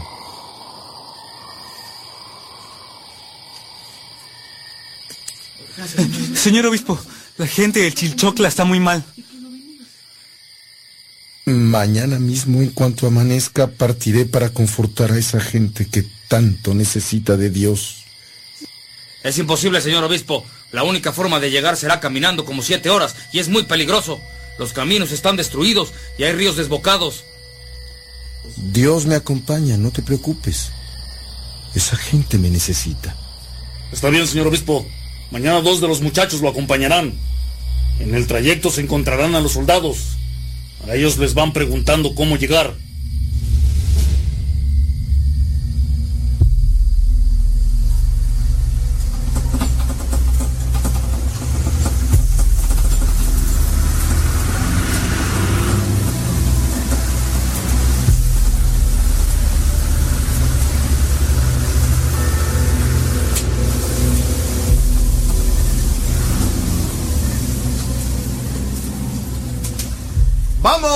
Muchachos! Que el camino es largo. Sí, señor obispo, ya estamos listos.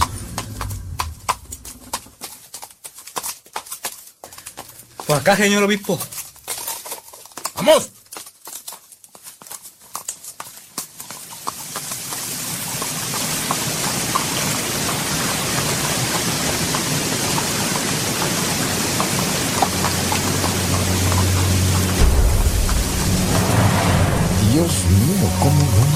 Cruzar este río? Parece imposible. Mire, señor obispo, del otro lado hay unos soldados. ¡Griten fuerte, muchachos!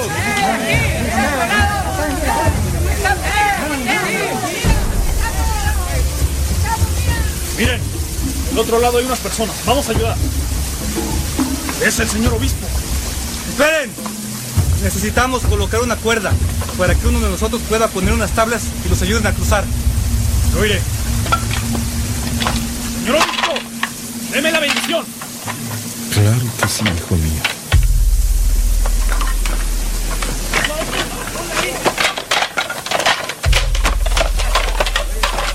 Después de caminar siete horas, llegaron a Chilchotla. Y los montañeses los recibieron con lágrimas.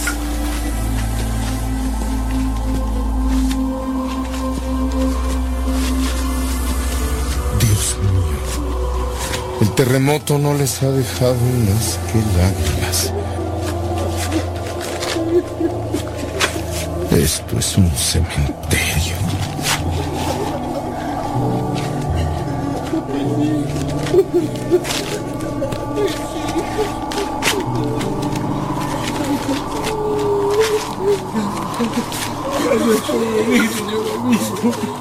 Gracias a Dios, Él nos conforta.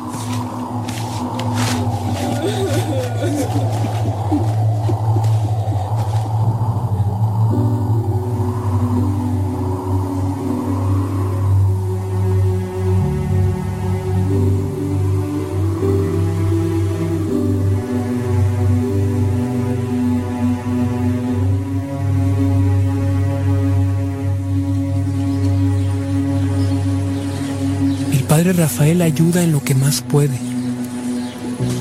De vez en vez respira agitadamente y toca su corazón.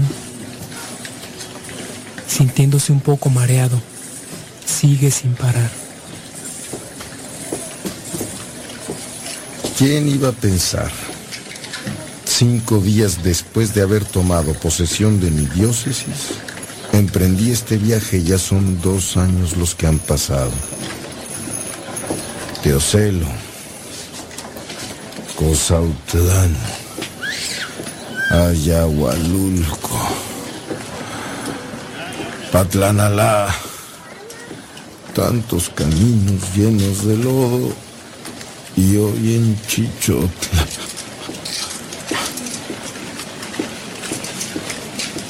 El padre Rafael abraza a los pobladores y comienza la ayuda. De pronto se siente muy mal. ¿Qué me pasa? Me siento mal. Todos están hablando. Dios mío, no me abandones. Padre, ¿se siente mal? Me muero.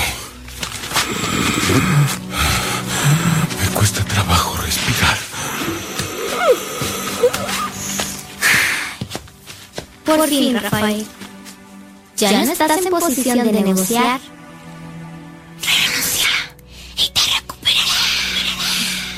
Mi rosario.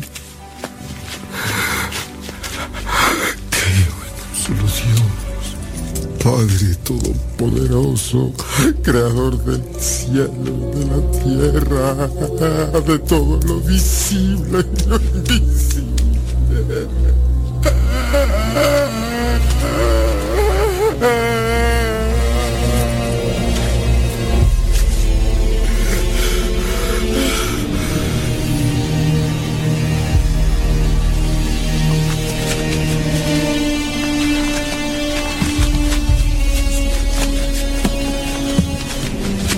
Llevan a Rafael a la Cruz Roja de Chilchotla para ser atendido.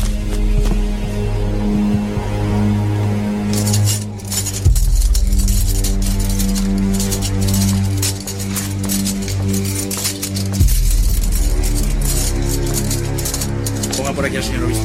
Rápido. Enfermera, rápido, las cosas.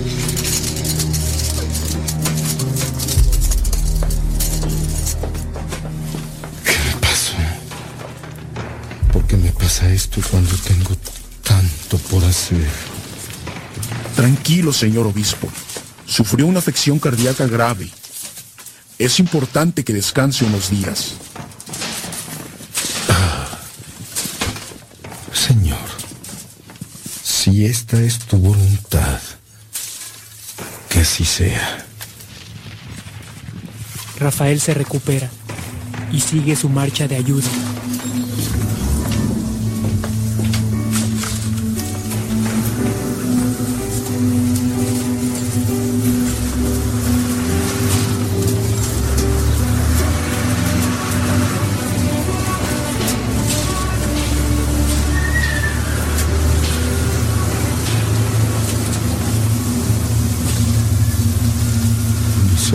Pueden creer lo que Córdoba, Coscomatepec y Huatusco. Mi Veracruz lleno de muertos. El obispo Rafael regresa a Jalapa después de dos largos años. La casa episcopal se convirtió en un centro de caridad donde salían carros cargados de ropa, víveres, medicinas y madera.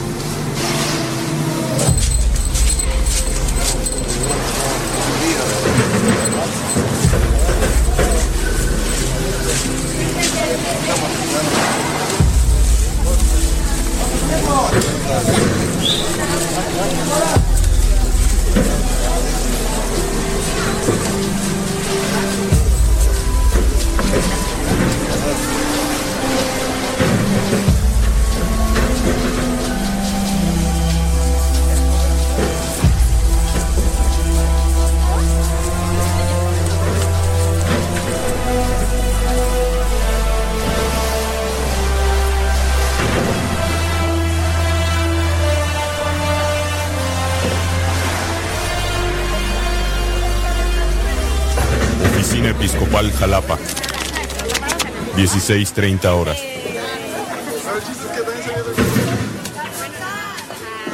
Padre José María Flores, gracias por venir.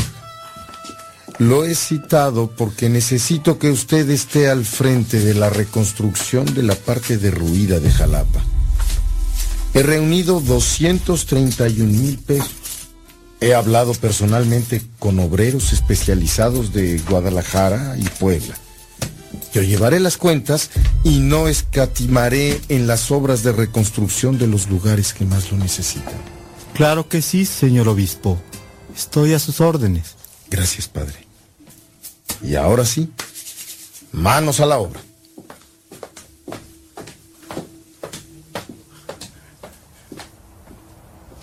Rafael mira por un ventanal hacia afuera, pensativo y preocupado.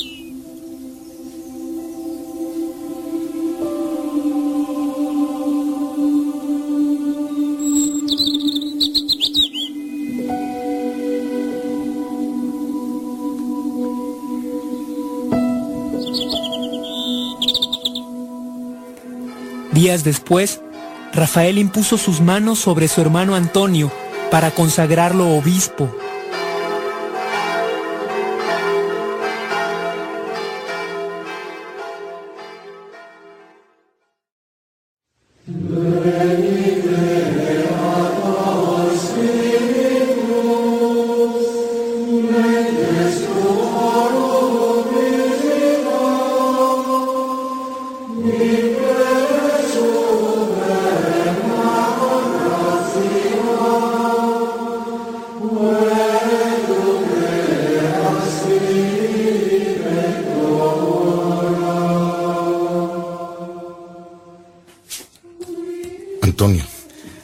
La dicha inunda mi alma y mi espíritu.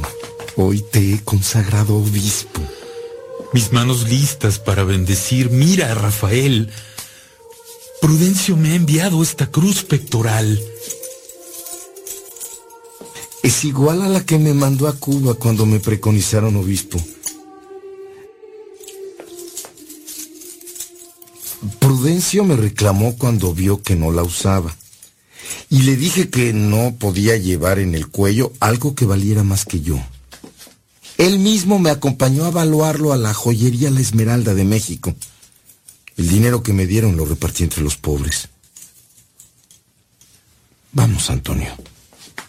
Véndela. Necesitas ese dinero para tu seminario. No puedo hacer eso, Rafael. Prudencio me la regaló y tiene un gran valor sentimental. A- además, no puedo concebir la idea de vender una cruz pectoral. Es tu decisión, Antonio. El mismo día de la consagración de Antonio, le robaron la cruz pectoral.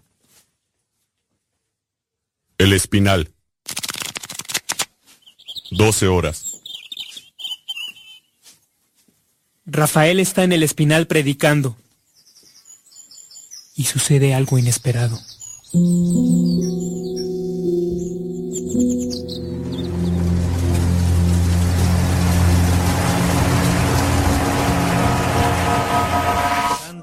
del día. Una luz que guía nuestro caminar. Hoy 17 de enero conmemoramos a San Antonio Abad. Nació en el año 251 cerca de Memphis. Conocemos la vida del abad Antonio, cuyo nombre significa floreciente y al que la tradición llama el Grande, principalmente a través de la biografía redactada por su discípulo y admirador San Atanasio a finales del siglo IV. En su juventud Antonio, que era egipcio e hijo de acaudalados campesinos, se sintió conmovido por las palabras de Jesús que le llegaron en el marco de una celebración eucarística. Si quieres ser perfecto, ve y vende todo lo que tienes y dalo a los pobres. Así lo hizo el rico heredero, reservando solo una parte para una hermana, a la que entregó, parece, al cuidado de unas vírgenes consagradas.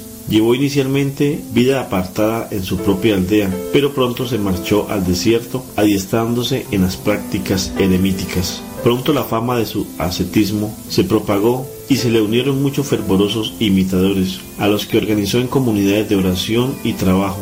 Dejando sin embargo esta exitosa obra, se retiró a una soledad más estricta, en pos de una caravana de beduinos que se internaba en el desierto. No sin nuevos esfuerzos y desprendimientos personales, alcanzó la cumbre de sus dones carismáticos, logrando conciliar el ideal de la vida solitaria con la dirección de un monasterio cercano, e incluso viajando a Alejandría para terciar en las interminables controversias arriano-católicas que signaron su siglo.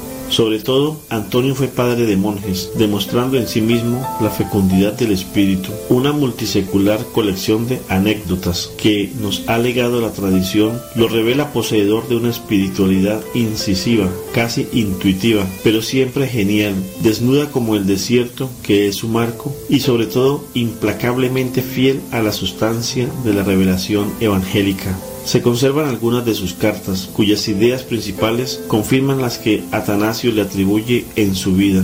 Nuestro santo de este día murió muy anciano, hacia el año 356, en la ladera del monte Colcín, próximo al Mar Rojo.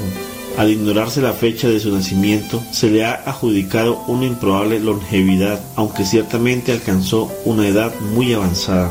La figura del abad delineó casi definitivamente el ideal monástico que perseguirían muchos fieles de los primeros siglos. No siendo hombre de estudios, no obstante demostró con su vida lo esencial de la vida monástica, que intenta ser precisamente una esencialización de la práctica cristiana, una vida bautismal despojada de cualquier aditamento, San Antonio Abad nos enseña la importancia de la penitencia y la abstinencia y a tener alegría de espíritu.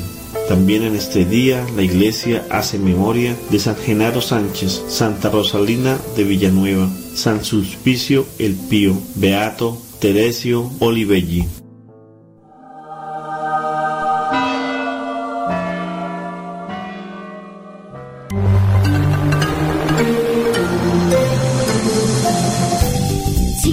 Escuchando radiocepa.com, la estación de los misioneros servidores de la palabra.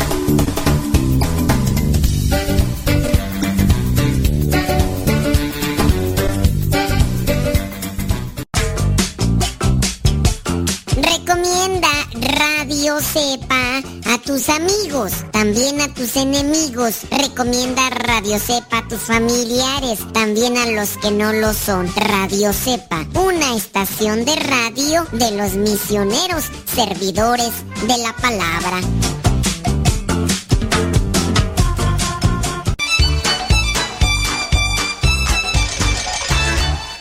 Estás escuchando la CEPA, la estación de los misioneros servidores de la palabra.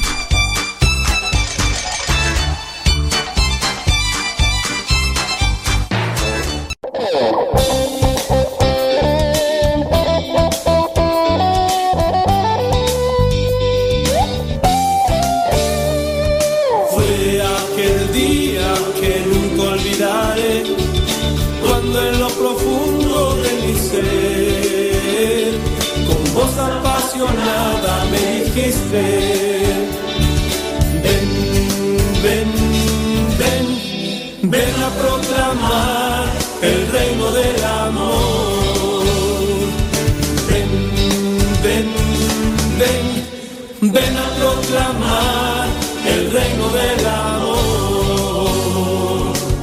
Una vez más yo te digo, Señor, aquí estoy para hacer tu voluntad. Toma mi mente y mi corazón. Tuyo soy Jesús.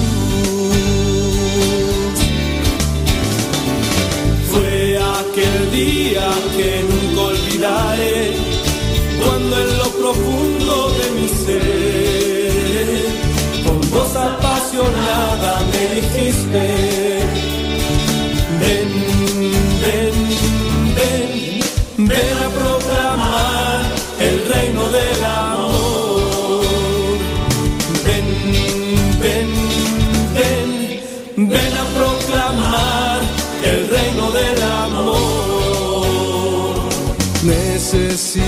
tu purificación, dame también el fuego de tu amor. Ahí donde tú quieras yo iré, tuyo soy Jesús.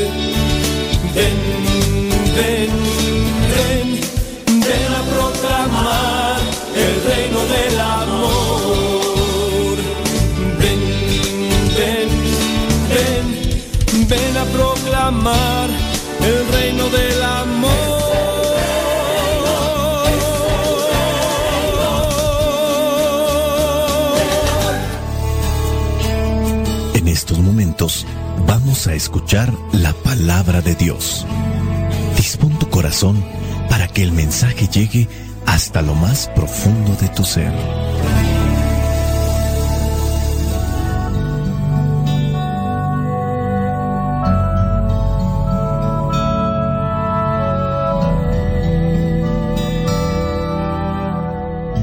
Evangelio que la iglesia nos presenta para el día de hoy corresponde a Marcos capítulo 2 versículos del 1 al 12. Dice así, algunos días después Jesús volvió a entrar en Cafarnaún.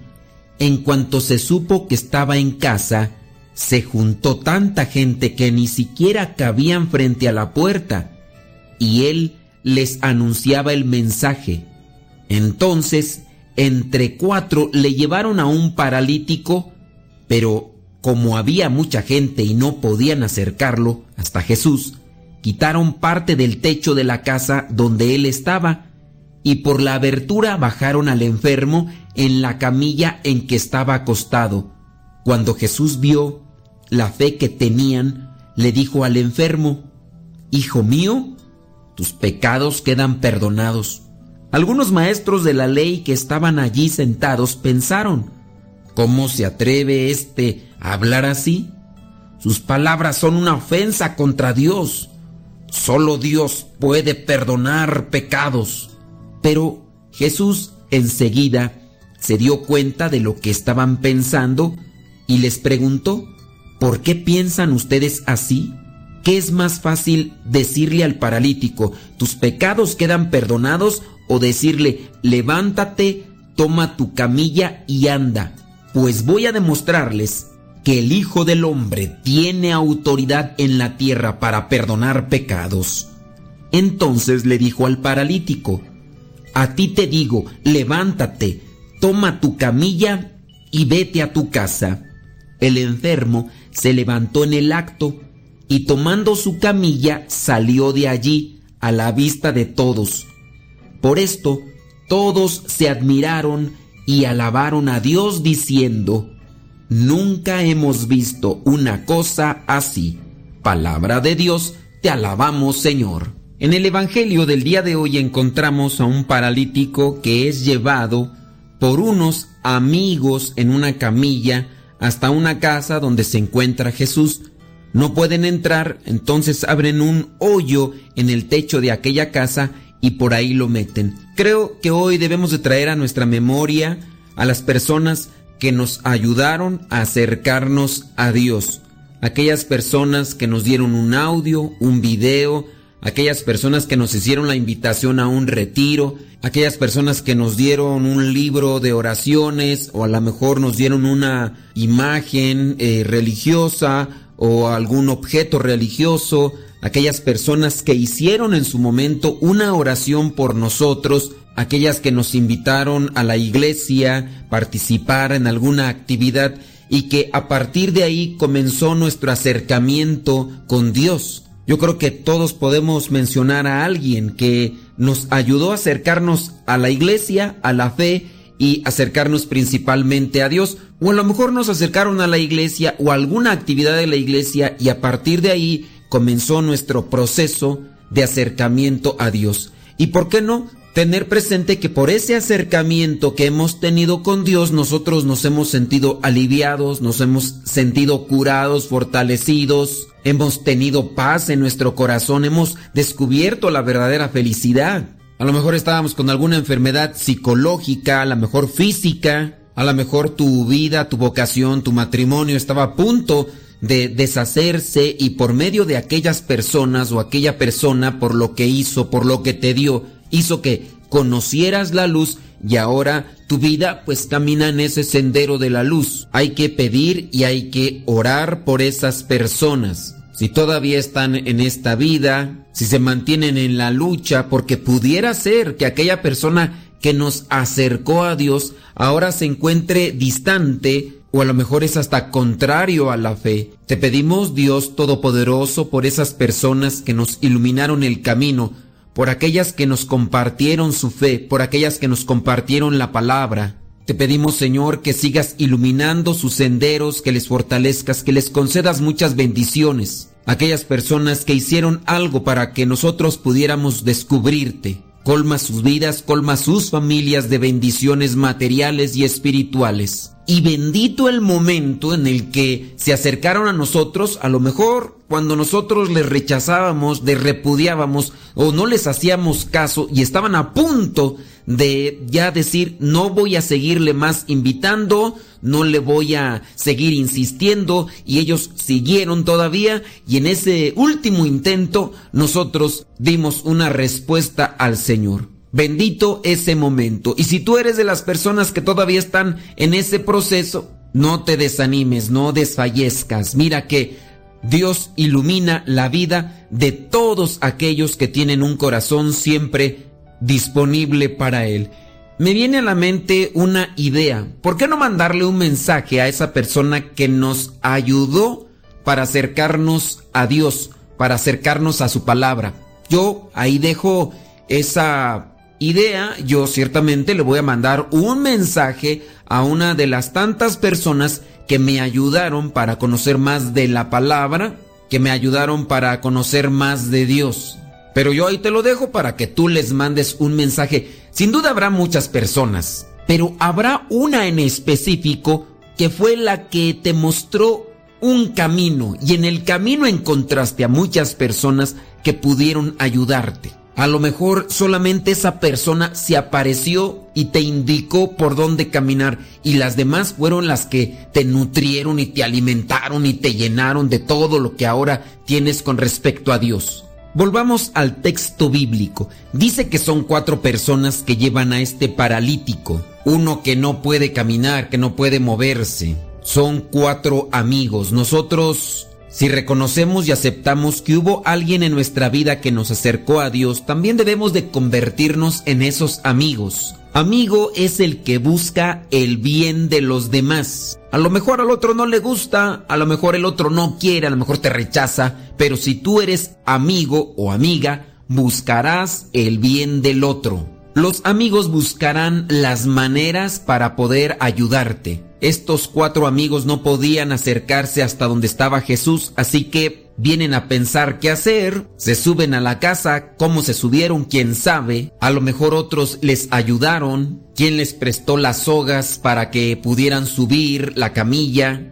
Después ellos mismos ya estando en el techo, abrieron un hueco en el techo y bajaron en este caso aquel que estaba paralítico. Hay gente que se deja ayudar y hay gente que no se deja ayudar. Nosotros hay que buscar las maneras de ayudar a aquellos que están necesitados. Si el otro no quiere, bueno, ahí es otra situación, ¿no? Jesús no solamente está viendo al paralítico, también está viendo la fe de aquella gente. Hay que cultivar la fe, hay que fortalecernos en la fe para siempre hacer el bien. Porque gracias a esa fe que tenían aquellos que llevaron a este paralítico, Jesús lo mira y le dice, Hijo mío, tus pecados quedan perdonados. Pero aquellos maestros de la ley que estaban ahí sentados pensaron, ¿cómo se atreve este a hablar así? ¿Qué estaban haciendo ahí los maestros de la ley? Eran de esos espectadores que solamente están esperando en el momento en el que se dé una equivocación para comenzar a señalar, a hacer juicios. Entre los que escuchan a Jesús están aquellos que están necesitados, pero también están aquellos que solamente esperan una equivocación para de inmediato condenarle. Y ahí en sus pensamientos se ve lo sucio, se ve lo negro, se ve la mala intención. Jesús se da cuenta de lo que estaban pensando. Dios el único que puede entrar a los pensamientos, que conoce nuestros pensamientos, le reprocha a estos maestros de la ley, ¿por qué piensan ustedes así? Los malos pensamientos que no solamente estriban en tener aquellas imágenes o cosas que vienen a ser sucias con relación a la sexualidad, los malos pensamientos son pensar mal de la gente el mal pensamiento de odiar, el mal pensamiento de la envidia, el mal pensamiento del resentimiento, los malos pensamientos del orgullo, de la soberbia. ¿Por qué piensan ustedes así? Estos están enjuiciando a Jesús en sus pensamientos. ¿Y cuántas de las veces nosotros también nos mantenemos en esa misma línea? Suponemos e enjuiciamos, condenamos en el pensamiento. No hay que dar pie a los malos pensamientos. Jesús, el Hijo de Dios, puede perdonar los pecados y también puede hacer que ese paralítico se ponga en pie. ¿Qué es más fácil decirle a este tus pecados te son perdonados o levántate y toma tu camilla.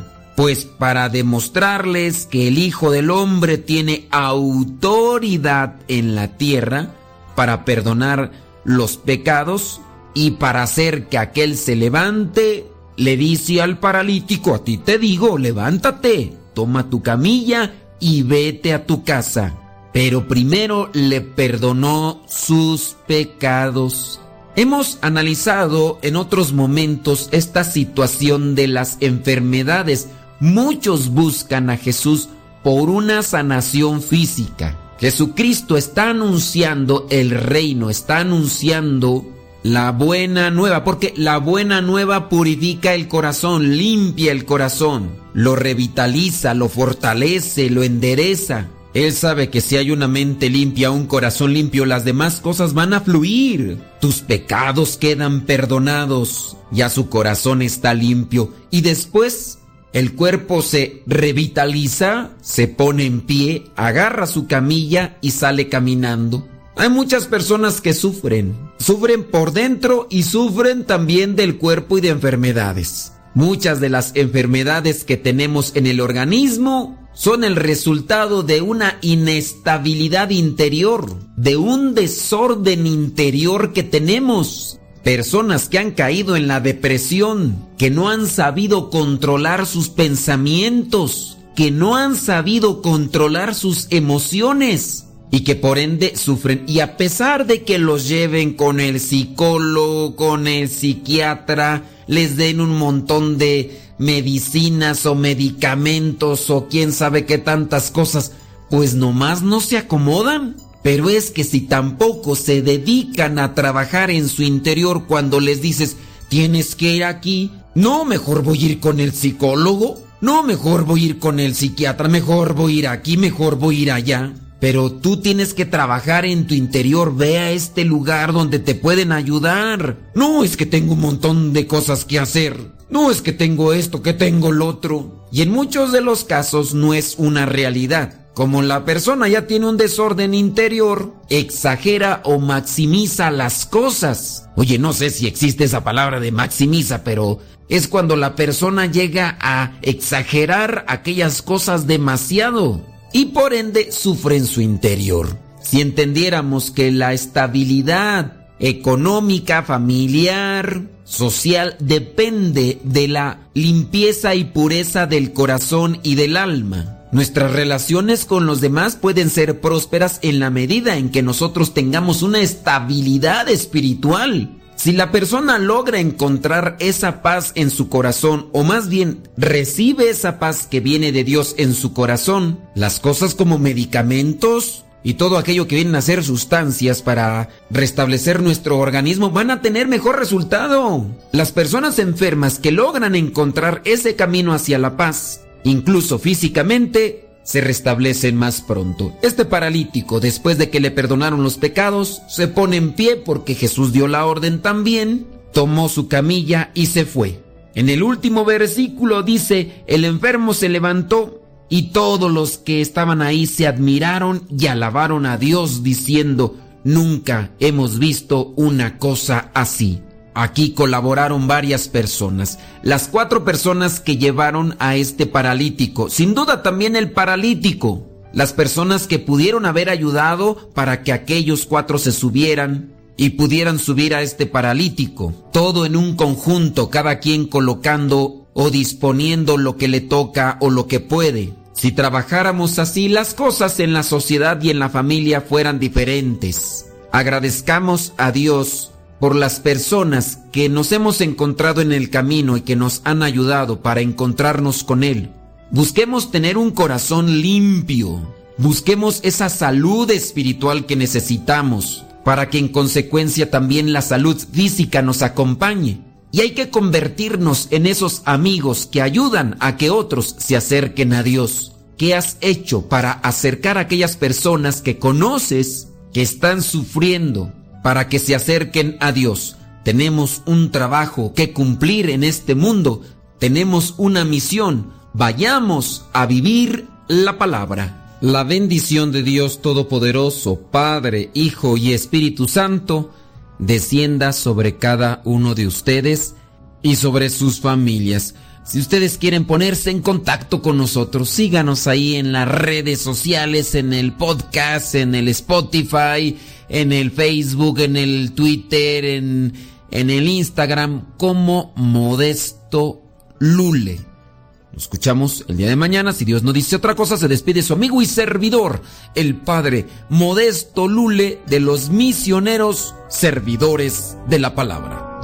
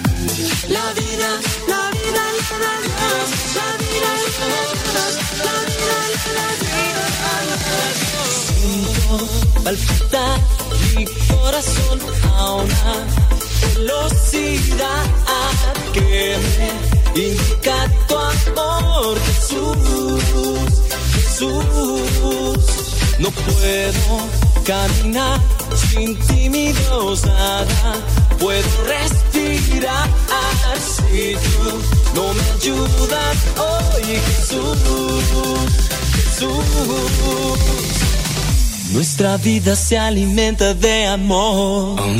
Y quien más ama siempre es más feliz.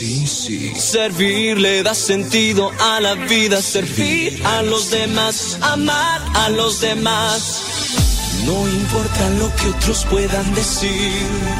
Lo que importa es lo que Dios piensa de ti. Servir le da sentido a la vida, servir a los demás, amar a los demás. Siento palpitar mi corazón a una velocidad que me indica tu amor, Jesús, Jesús.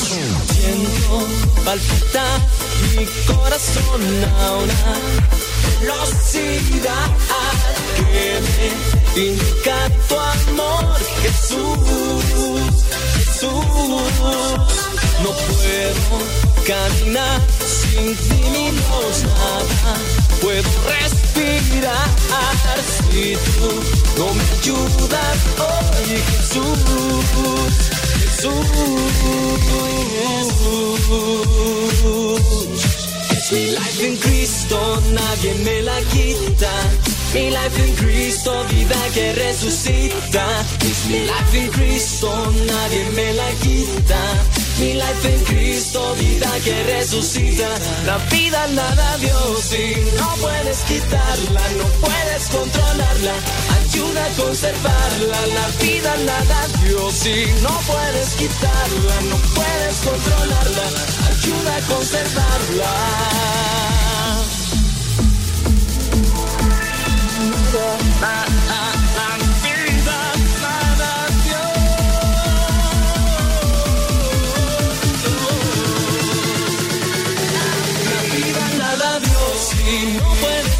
No puedes controlarla.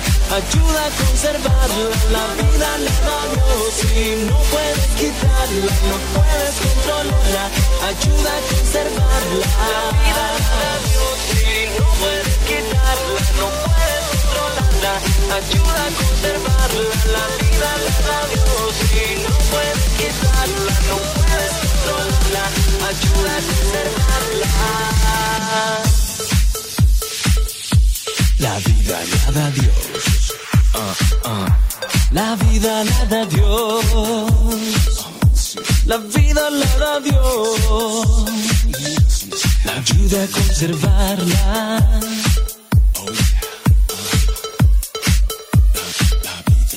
Ayuda a conservarla. La vida la da Dios.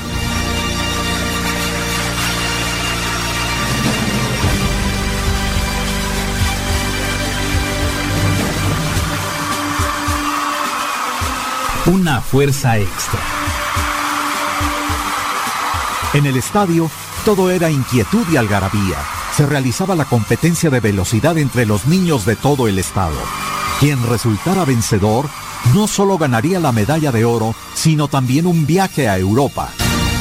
El público hacía comentarios. Es una carrera muy emocionante. De seguro la ganadora será Erika del Colegio Miraflores. No, yo creo que será Carla del Colegio México porque ella sí que es muy veloz.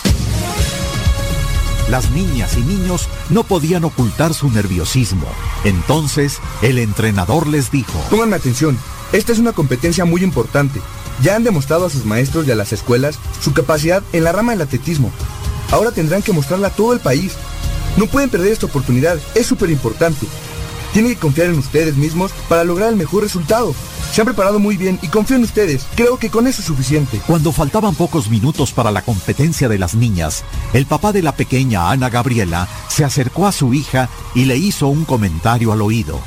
Después de aquellas palabras, ella se formó en la línea de salida.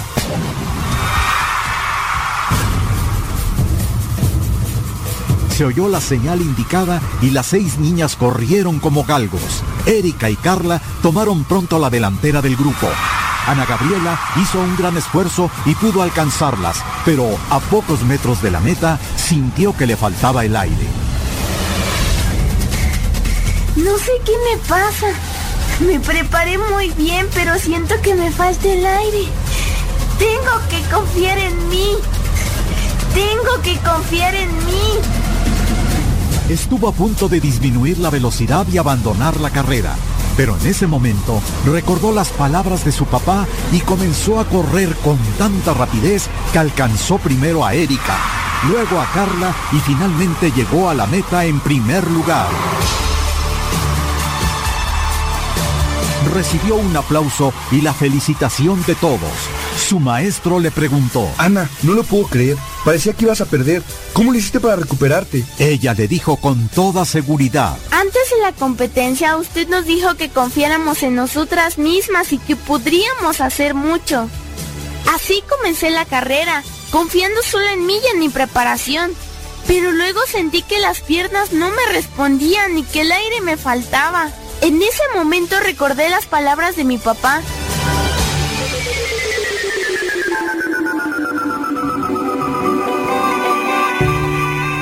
Intrigado, el entrenador le preguntó, ¿Cómo? ¿Qué te dijo tu papá? Él me dijo, parte de las palabras de tu entrenador tienen verdad porque debes iniciar la carrera con mucha confianza en ti misma y porque te has preparado con tiempo para dar un buen resultado. Sin embargo, me recordó que hay ocasiones en que nos preparamos bien, que tenemos confianza en nosotros mismos y sin embargo no siempre obtenemos buenos resultados. Por eso me dijo, no solo confíes en ti y en tu preparación, confía también en Dios y ponte en sus manos para que puedas obtener el mejor resultado. ¿Y en verdad te ayudaron esas palabras? Por supuesto. En mi carrera recordé que Dios siempre nos da una ayuda y una fuerza extra. No solo confié en mí, sino también en Él. Y fue como si hubiera recibido un segundo aire, como si hubiera recibido fuerza extra. De mi debilidad saqué fuerza y pude ganar.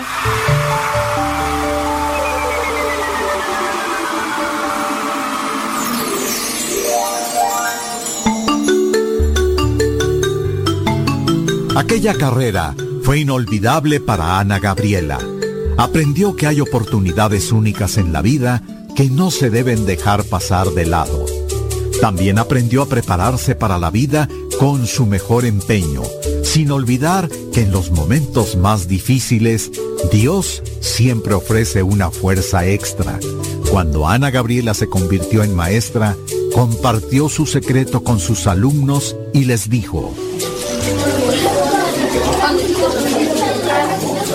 ¿Saben una cosa? Mi historia fue semejante a lo que los apóstoles experimentaron el día de Pentecostés. En aquella ocasión Jerusalén estaba llena de visitantes de todas las regiones. Los apóstoles sabían que era una oportunidad única y muy importante para predicar el mensaje de Cristo. Si lo hacían, todos los visitantes regresarían a su tierra y lo difundirían. Los apóstoles sabían que no podían dejar pasar aquella oportunidad, pero al mismo tiempo tenían miedo porque confiaban solo en sus propias fuerzas. En ese momento de debilidad, Dios les envió la fuerza extra que les había prometido Cristo. Les envió al Espíritu Santo que, con sus sagrados dones, los transformó y les dio una fuerza especial que convirtió su miedo y cobardía en entusiasmo y valentía. Con esa fuerza especial nació la iglesia y su compromiso de evangelizar. Desde el día de Pentecostés, el Espíritu Santo acompaña a la iglesia en su carrera cotidiana, la santifica y la fortalece ante la adversidad y le ayuda a anunciar la paz que brinda el perdón de los pecados.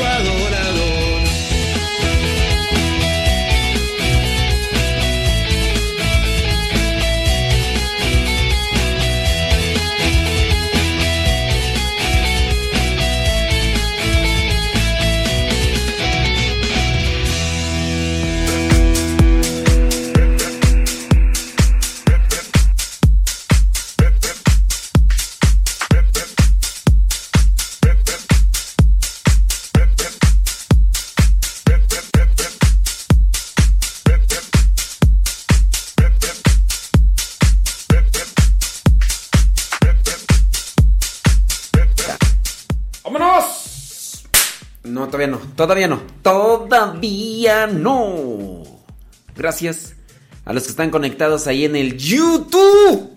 Modesto Radio. Canal Modesto Radio en YouTube. Oiga, eh, pues se han puesto muy exigentes estos del YouTube. Bueno, está bien, en parte. Por ejemplo, ellos mismos promocionaban los videos dependiendo a a los likes. Por ejemplo, si había un video con muchos likes, ellos decían, estos son los videos más vistos. Y ya cuando tú abrías YouTube, pues aparecían los videos más likeados. Y entonces ese era un tipo de promoción, ¿no? Pero pues ya por las políticas de Estados Unidos y todo lo que tú quieras eh, que se está dando para resguardar pues también la integridad de los chilpayates. Entonces se han dado cierto tipo de cambios. Nosotros los creadores de contenido en YouTube tenemos ya que especificar, ¿nuestro contenido es para niños o para grandes? Si yo pongo que es para niños, ya no van a poder activar la campanita de notificaciones. Si yo pongo que es para niños, no podrá haber una casilla para comentarios, ni tampoco chat. ni tampoco se va a promover el canal aunque tenga muchos likes. Bueno, acá con nosotros no va a ser eso, ¿verdad? Porque pues no llegan los likes tanto. Entonces, no, tenemos que irnos nosotros a configuración. Y si yo quiero, por ejemplo, ahorita que estén ahí en el chat, pues tengo que ponerle, este canal no es para niños. Y eh, este, el contenido no es para niños. Entonces, aunque tengan muchos likes, aunque sea muy visto, aunque no va a pasar eso con nuestro canal, pues no lo van a promover nunca. Entonces va a ser... Entonces la gente que nos encuentre nos va a tener que encontrar ya directamente. Modesto Radio, ándele. Y otra de las cosas, como ustedes saben, yo tengo desmonetizado los videos en YouTube. ¿Por qué? Pues este hay gente que se, se dedica, se dedica a, a, trabajar en YouTube haciendo videos y porque tienen muchas visitas, YouTube les pone mm, empresas que pagan para que salgan sus comerciales. Por eso es que cuando tú te metes a YouTube, de repente aparecen muchos comerciales, pues, que no los hemos puesto nosotros, pero que sí los pone YouTube. Eso cuando tienes monetizado tu canal. Yo no lo tengo monetizado. En algún tiempo lo tenía monetizado, pero yo dije, no. Pues". Entonces, en ocasiones tú a lo mejor te metes a ver o a escuchar nuestros audios en YouTube y aparecen algunos comerciales. Y entonces tú me vas a decir, mentiroso, mentiroso, no que no lo tenías monetizado. No, yo no lo tengo monetizado. Pero pasa esto, que cuando yo pongo un audio que no es mío, porque ya los, los audios que yo pongo, ya yo cuido que, que tenga música, que no sea... Mm, que, no, que, no, que no esté registrada la música. Pero si en su caso alguien eh, de los audios que pongo, por ejemplo, del Padre José de Jesús o, o el de lo de los, estos sacerdotes, si ellos pusieron música que está registrada, o si yo, por ejemplo, pongo algún cantante que registró sus canciones, entonces el video se monetiza y se le va a dar dinero al dueño o al que haya registrado ese audio. No sé, pongo mm, un audio. Marcela Gael. Marcela Gael, eh, cantante chilena, católica, ya registró su música. Pues si yo pongo una canción de ella, entonces cuando tú ya te metas a ver un video o a escuchar un audio de nuestros programas, va a salir un comercial y entonces se monetiza y el dinero pues va para Marcela Gael. Eso en YouTube. En, hay, unos, hay unas canciones que incluso tienen prohibido que las reproduzcamos. Y si yo pongo, por ejemplo, una canción de Sarah Brigman, no, quién sabe cómo se pronuncia, pero para los que saben, bueno, de Sarah Brigman, esas canciones yo las tengo prohibidas. Y a mí me han llamado la atención porque en algún momento salió un pedacito de una canción de ella, ni siquiera salió cantando, pero estaba la música. Son cierto tipo de cantantes específicos.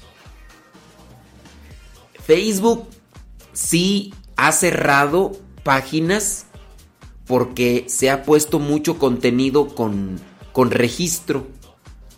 Hace algunos años, como dos años, había una página de Facebook que se llamaba Películas, Películas Religiosas. El, que, el administrador de, ese, de esa página me contactó y me dice, si quieres puedes transmitir también en desde nuestro, nuestra página. Para aquel tiempo tenía 600 mil seguidores la página. Pero no solamente me dijo a mí, sino le dijo a otras estaciones de radio y a otras personas. Y las otras personas no tenían el cuidado y metieron mucha música. Y yo me acuerdo porque también a mí, como yo estaba como editor en esa página, me llegaban a mí las notificaciones. Oye, pusiste material que no es propio, no es correcto, no es válido, no, no tienes licencia. Y quien En este caso, esa estación de radio, que no me acuerdo cuál estación de radio, y si me acordara no lo diría, ¿verdad? Porque si no, pues no. Pero esa estación de radio, como ponía música de todos, pues registrada, pues bueno, empezó Facebook, sa, sa, sa, y cerró la página. Y ya después el administrador de esa página estaba pues bien triste porque habían cerrado su página que de todas las páginas que tenía era la que más seguidores tenía, de 600 mil. Y, pues ni cómo ayudarle. Ya después yo me quise comunicar para decirle, pero ya mejor ni le dije nada porque dije, me puse a pensar, a lo mejor va a decir que... Que, que, que estoy ahí metiendo cizaña, ya mejor pues ya, ya se cerró de todas maneras. Si le digo, oye, pues los culpables en parte fueron los de la estación de radio fulana de tal porque eh, pusieron música, música, música y llegaban, pues ya, ya para qué, ya. Si yo le hubiera dicho eso no se iba a regresar la página, entonces dije, ya, para qué. Y así pasa el asunto. Entonces, pues ahí, ahí está la, situación, pero sí, desmoneticé yo el canal porque pues de repente a ustedes les salían muchos comerciales y pues tú lo pones ahí en la televisión de tu casa, el video, el audio del programa y, aparece un montón ahí de comerciales, pues que pues, no, no, hay necesidad y todo. Entonces, este... Ahí el asunto. Oigan, pues... Em, hoy, hoy es día 17 de, de enero. Hoy 17 de enero la iglesia recuerda a San Antonio Abad. En la iconografía se le representa a San Antonio Abad como un monje, pero también en algunas en algunos en algunas pinturas San Antonio Abad aparece con un con una puerca o con un jabalí. Bueno, una puerca, ¿cómo llamarlos? Silvestre, porque los jabalíes son puercos silvestres, ¿no?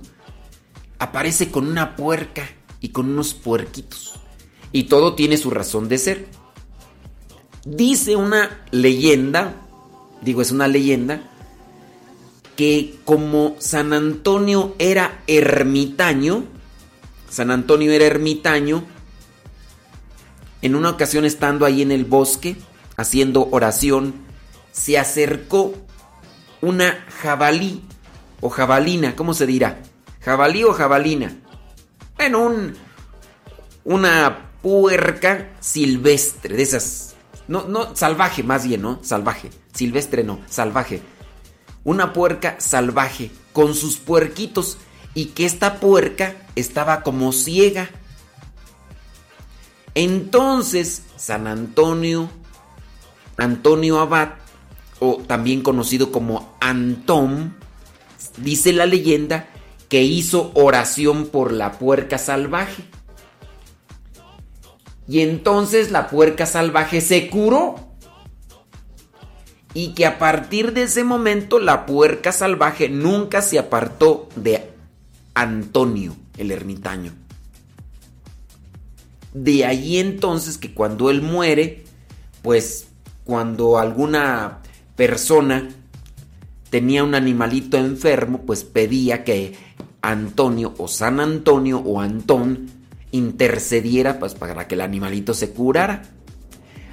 Como San Antonio Abad era ermitaño, él sabía que también los animalitos eran un regalo de Dios, es decir, una bendición de Dios. Cumplen un papel, cumplen una función los animalitos. Aunque los veganos, ¿verdad? Allá saludos a los de Tlaxcala ¿Cómo se llama la señora? ¿Cómo se llama la señora vegana? No me acuerdo. Nomás me acuerdo que es mamá de Maricruz. De las abejitas. De las gemelas. Saludos a las gemelas. Saludos a Maricruz, pero no me acuerdo de la señora vegana. ¡Ay, señora vegana! Bueno, este. Dios creó los animalitos y, y aunque la señora vegana diga que no, pero los animalitos fueron creados también para nutrir el, al, ser humano. Todo forma parte de una cadena alimenticia. Todo forma parte de una cadena alimenticia y desde, desde los orígenes de las cavernas el ser humano comprendió que necesitaba carnita, carnita. Y pues para eso Dios los creó a los animalitos. Todos cumplen una función. Porque los veganos pues dicen que ni leche, ni carne, puras hierbas. ¿Y quién dijo que hierbas? ¿Quién dijo que hierbas? Aquí yo me entro, entro en un pleito, un pleito eterno con los veganos. Porque muchos de los veganos se han enfermado porque necesitan los nutrientes, las proteínas que están en la carne. Entonces tienen que andar buscando ahí cosas artificiales para completar. Pero bueno, esa es una cuestión allá que se lo dejamos allá. Es que dicen, no, es que vas a vivir menos. No, vas a vivir menos. La leche, no, la leche es pura grasa, puro cebo. Y. Y pues bueno. Ay, Jesús. No, el día que me vea la señora vegana. Uy, me va a dar una corretiza. Que por cierto, nada más tengo algo. Bueno, no estoy diciendo su nombre, ¿verdad? Aunque usted sabe quién es. Pero yo sé que nos escuchan. Sé que la señora vegana ya anuncia más el veganismo que a Cristo. De hecho, los hermanos que han ido ahí a, su casa salen ya traumados, hasta yo. sí, ya salen traumados, señora vegana, porque, no hombre, que a fuerzas los está adoctrine y adoctrine y adoctrine y adoctrine y adoctrine con el veganismo. No, que le va a hacer mal esto, no, que le va a hacer mal otro aquello, no, que no sé qué, no, que, que uno va a vivir más así, que no. Oiga, ya. Si así con esa misma insistencia anunciara a Cristo, ¡oh! Todo Tlaxcala ya se. Me va a echar pleito, tú me va a echar pleito al rato. No, hombre, me van a hablar y me van a dar mi corretiza, pero bárbaro. Bárbaro. Bueno, espero que no se enoje. Pero sí, pues mejor invitarla a que anuncie con esa misma insistencia a mi Jesús Salvador. Saludos a la señora vegana. Las abejitas eran veganas, pero nomás aguantaron un rato. Tenía muchos hijos, muchos hijos tenía él. Yo soy uno, tú también. Por eso vamos a alabar a nuestro Dios. Mano derecha, mano izquierda, pie derecho, pie muchos hijos tenía él. Yo soy uno, tú también. Por eso vamos a alabar a nuestro Dios. Mano derecha, mano izquierda, pie derecho, pie izquierdo, cabeza al frente, cabeza atrás, cabeza a un lado, cabeza al otro. Padre Abraham tenía muchos hijos, muchos hijos tenía él. Yo soy uno, tú también. Por eso vamos a izquierda, pie derecho, pie izquierdo, cabeza al frente, cabeza atrás, cabeza a un lado, cabeza al otro, cadera, cintura,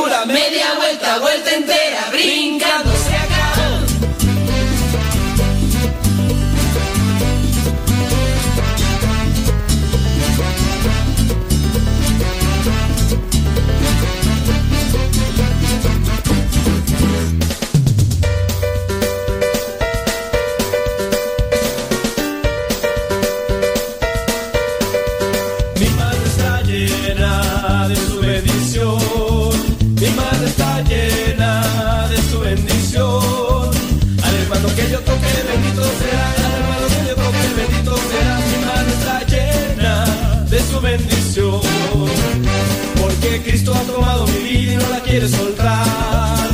Porque Cristo ha tomado mi vida y no la quiere soltar. Estaba yo muy triste, mas ahora soy feliz. Porque Cristo ha tomado mi vida y no la quiere soltar. Mi pie está lleno de su bendición. Mi pie está lleno de su bendición. Al hermano que yo toque, bendito será. Al hermano que yo toque, bendito será. Mi pie está lleno Porque Cristo ha tomado mi vida y no la quiere soltar. Porque Cristo ha tomado mi vida y no la quiere soltar.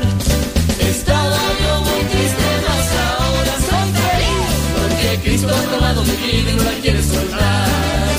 Mi vida está llena de su bendición. Mi vida está llena de su bendición. Al hermano que yo abrace, bendito será. Al hermano que yo abrace,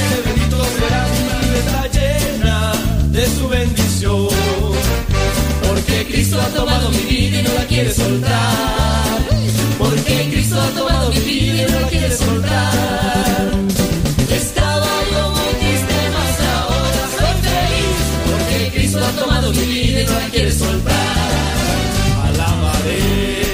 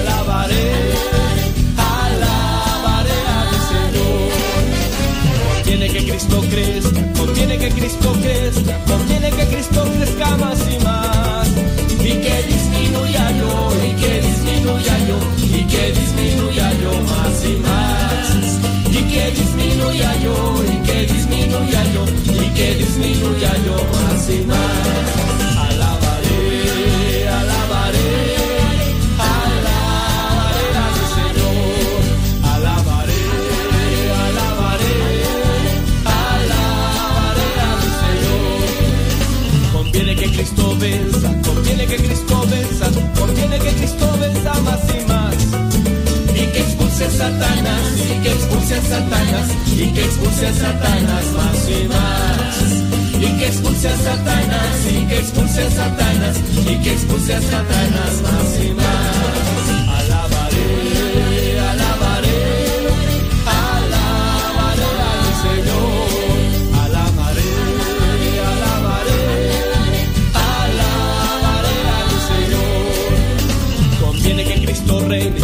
Conviene que Cristo reine, conviene que Cristo reine más y más. Y así tendremos paz, y así tendremos paz, y así tendremos paz más y más. Y así tendremos paz, y así tendremos paz, y así tendremos paz más y más.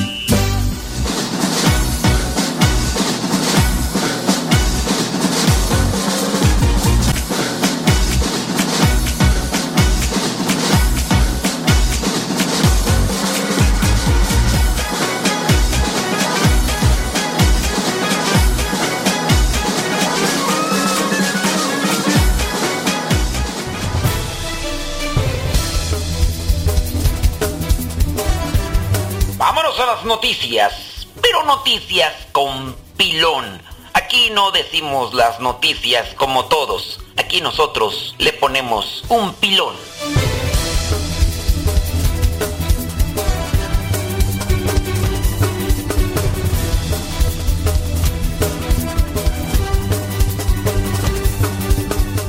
Bueno, noticias, noticias con pilón. Vámonos.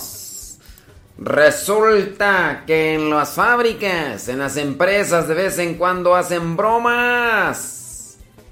Una reportera, sí, se creyó una leyenda urbana y se vistió con una armadura para hacer un reportaje. sobre los osos koalas. Le hicieron creer que cargaría a una mítica criatura de allá de Australia, pero iba a cargar una versión depredadora y carnívora de este tierno marsupial. El equipo de producción... ¿Qué significará marsupial tú? ¿Por qué es marsupial? Deja salir de dudas porque estoy medio ignorante de esas cosas. Ahorita vamos a salir de dudas. ¿Qué es marsupial? Los marsupiales son una infraclase de mamíferos metaterios. Se caracterizan por un corto desarrollo en el útero materno y completar gran parte del crecimiento agarrados a las glándulas mamarias del inferior bolsa. da igual. a ver, a ver, a ver. Marsupial, déjame ver aquí. Los marsupiales son como los canguros, ¿no? Son los tlacuaches. A ver, el marsupio, de latín eh, a de bolsa, es la característica más llamativa de los marsupiales. Ah, que están en una bolsa. Pero ¿a poco también los koalas están en una bolsa? Consiste en un pliegue de la piel que recubre las mamas y forma una bolsa epidérmica que funciona a modo de cámara incubadora. Las crías de los marsupiales nacen en un estado de desarrollo muy incompleto, casi fetal. Ah, por eso es que por eso es que nacen así y después y se arrastran tras nacer desde la vagina de la hembra hasta el marsupio, o sea, a la bolsita donde lactarán hasta completar su desarrollo. Oh, de acuerdo a la especie, la ubicación de la bolsa es más o menos distante de la vagina. Eh, el demonio de Tasmania, que es un como tlacuache, la cría debe recorrer solo unos centímetros hasta llegar a, este, mm, a esa bolsita, mientras que en los canguros el marsupio está en posición ventral y más distante. Las crías permanecen mucho tiempo dentro del marsupio, el marsupio entonces la bolsa, eh, bebiendo leche de la madre hasta que están totalmente... Algunas especies de marsupiales llevan a la cría en el marsupio como protección, aún después de haber acabado la gestación de la misma. El marsupio en los canguros es de mucha importancia ya que protege a su cría de muchos depredadores. Pero también los tlacuachis, ¿no? Bueno, pues dice aquí que el oso también es un. El oso koala es un marsupial. Bueno, pues como quiera, ya salimos de la ignorancia. Ok, regresemos a noticias. Noticias con pilón. El equipo de producción de la periodista escocesa Debbie Edward de la cadena de televisión le gastó una broma a esta reportera mientras visitaba un parque de la vida animal en la isla Canguro en la costa sur de Australia para cubrir la situación que azota aquel país. El grupo, eh, sus compañeros, le hicieron creer a Debbie Edward que cargaría a una feroz criatura llamada Drop Beer, una subespecie depredadora y que además era carnívora de los koalas, que se lanza sobre sus presas desde lo alto de los árboles ante el peligro que suponía el feroz animal, cuyos colmillos inoculan un veneno que produce irritaciones en la piel, eso le hicieron creer, la convencieron de vestirse con una armadura, guantes, botas y gafas de protección para evitar todo tipo de daño. Al recibir, eh, ¿cómo se llama? Debbie, al recibir, esta reportera al marsupial, un típico koala, como pues ustedes lo conocen y yo también. Debbie entró en pánico y quiso devolverlo a sus cuidadores, que la miraban toda, pues toda allí, con todas esas cosas que ya mencioné, que continuaron actuando asegurándole que, que tenían que sedarlo con tranquilizantes. Segundos después, las risas de los, sus compañeros pues hicieron, dieron a conocer a esta periodista Debbie Edward que le habían hecho una broma y que pues, ese animal no existía. Las historias sobre ataques de drop bears se, se cuentan como una broma encaminada a asustar y a confundir a los extranjeros. El autor de... Bueno, pues ahí ya. Ya tuvieron que darle ahí todo y pues... Pobre... Pobre osito koala, todo asustado con, con esta mujer que estaba ahí todo ahí. Ay, Dios mío santo. Ay, bueno, ahí va el pilón. El pilón es este. Ten cuidado. Ten cuidado con lo que te dicen los demás. No sea que te estén contando un cuento chino. Y que lo que te han dicho en realidad sea puro rollo mareador. De todo hay en la viña del Señor, ¿no? De todo hay. Pero en fin, hay que, por eso hay que instruirse, hay que leer. Y aquello de lo que tengamos duda, si alguien nos dice, no, estás equivocado, pues hay que investigar, ¿no? Más que querer callar al otro, hay que investigar y hay que presentar fundamentos. Fundamentos, ya sea en lo bíblico, en lo espiritual, y todo. Mejor, oye, pues que estás mal en esto, ¿a poco? A menos de que tengas el fundamento y que le digas, no, mira, no, en esta parte y en esta parte ahí puedes encontrar. Ya si el otro es el que quiere imponer y o quiere que lo escuches o que... Pues ya, está bien, hombre, está bien lo que tú digas. No pelees, no pelees.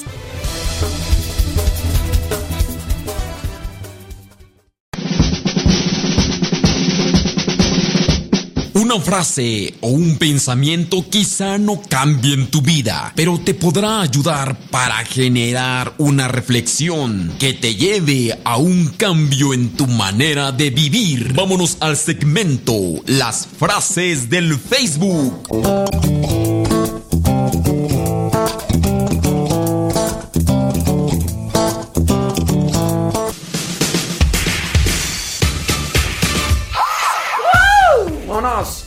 Del Facebook.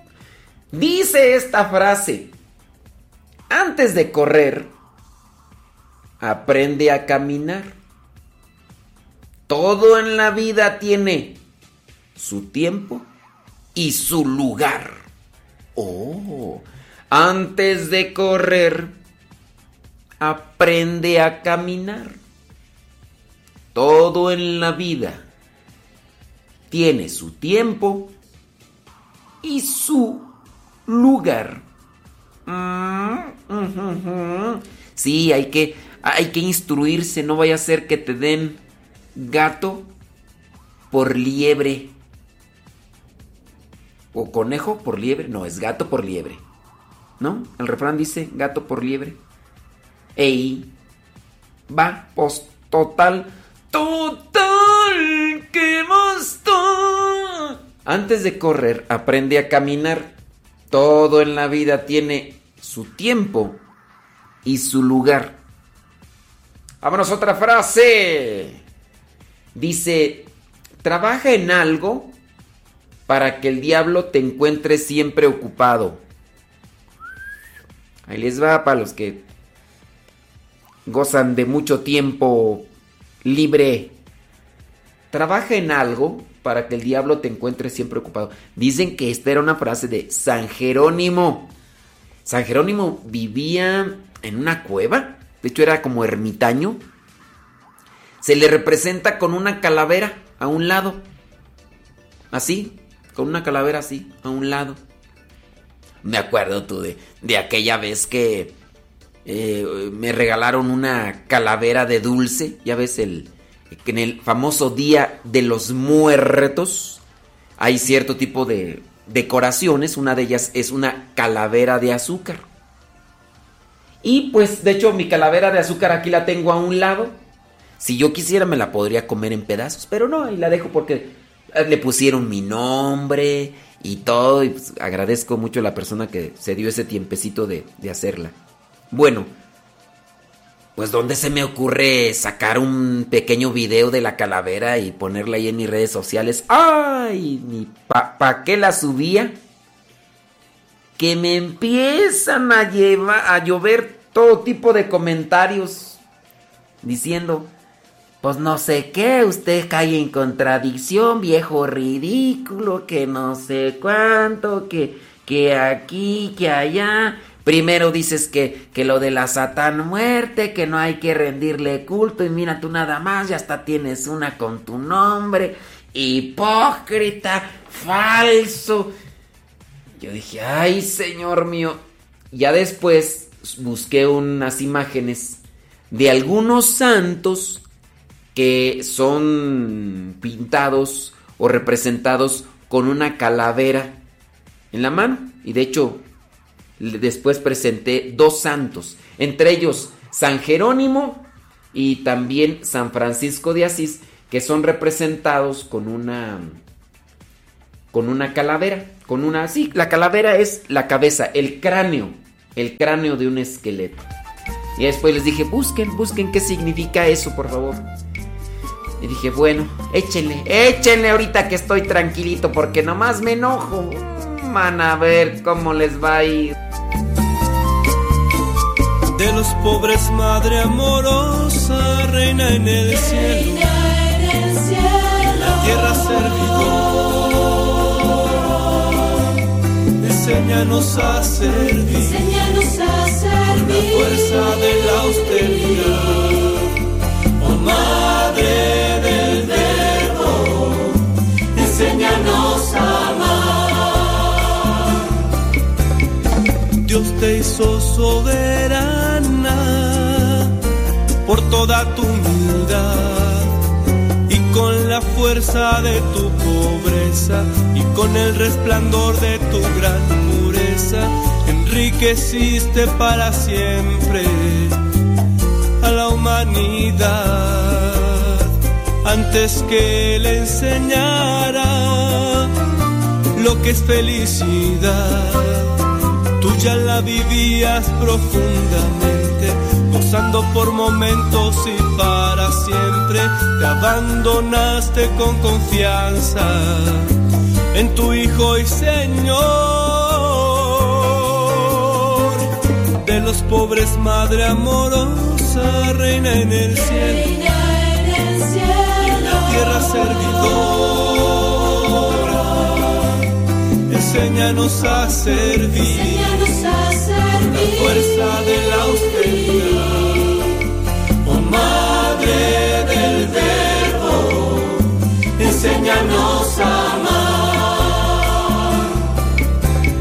Madre, tú eres ejemplo de fuerza y fidelidad. Viviendo los valores que Jesús nos trajo, animas a tus hijos a mirar muy alto, ser sal y luz, brisa y fuego de la humanidad. Sufren los pobres del mundo, desprecio y soledad. Por ellos te rogamos, Madre poderosa, socórrelos tú que eres tan bondadosa. Pide por ellos a tu Hijo, que Él te escuchará.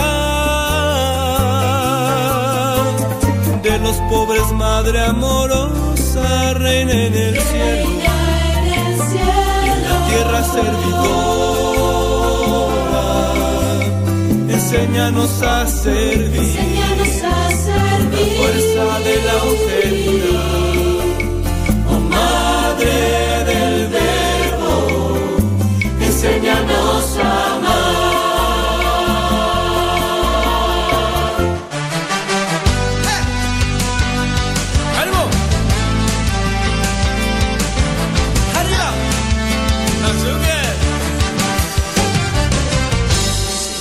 Si tú quieres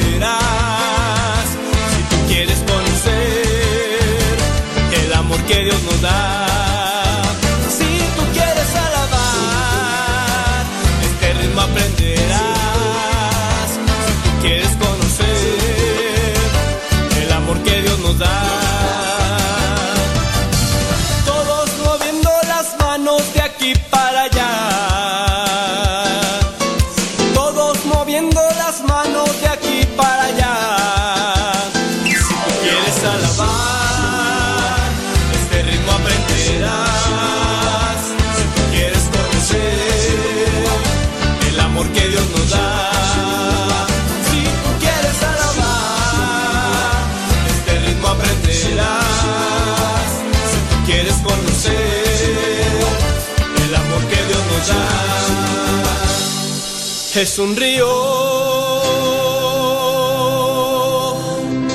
es la lluvia, es un soplo, es un fuego, es el Espíritu de Dios que quiere actuar. Ahí va bajando, va cayendo, Es el Espíritu de Dios que quiere actuar. Ahí va bajando, va cayendo, va soplando, va ardiendo. Es el Espíritu de Dios que quiere actuar. Ahí va bajando, va cayendo,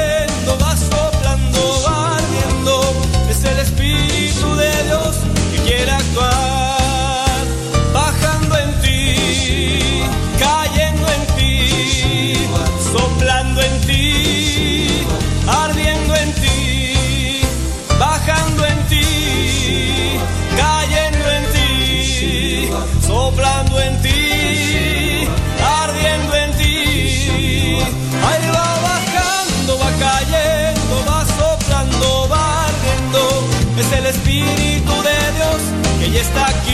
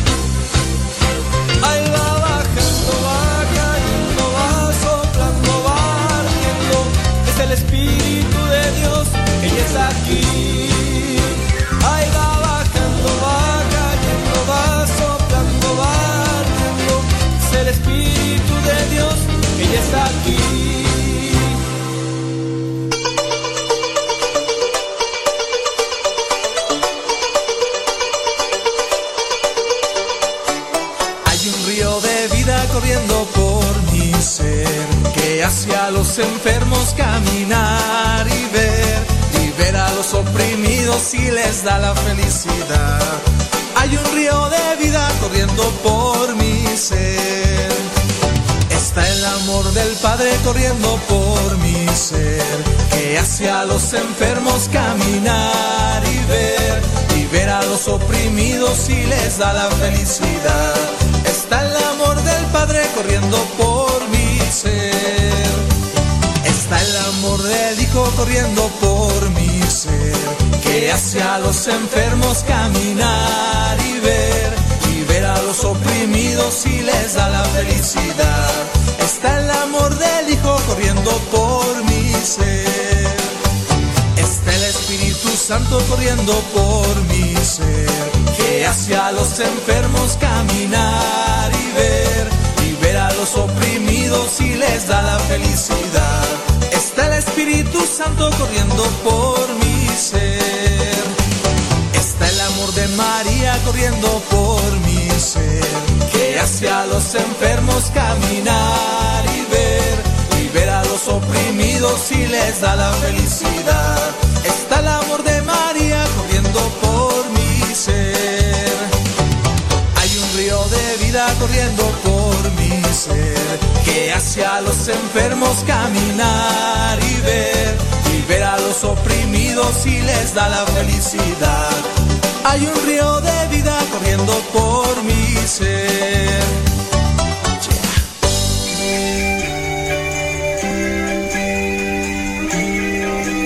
Indudablemente todos condenamos como el episodio más deplorable del siglo XX el holocausto, aquellos campos de concentración, tantísimos prisioneros y los trabajos forzados a los que eran sometidos por los nazis, un holocausto que, según estiman los historiadores, costó entre 11 y 17 millones de personas, ¿te imaginas? Si la muerte brutal de una persona es motivo suficiente para indignarse, imagínate esto multiplicado por millones y millones y millones y millones de personas.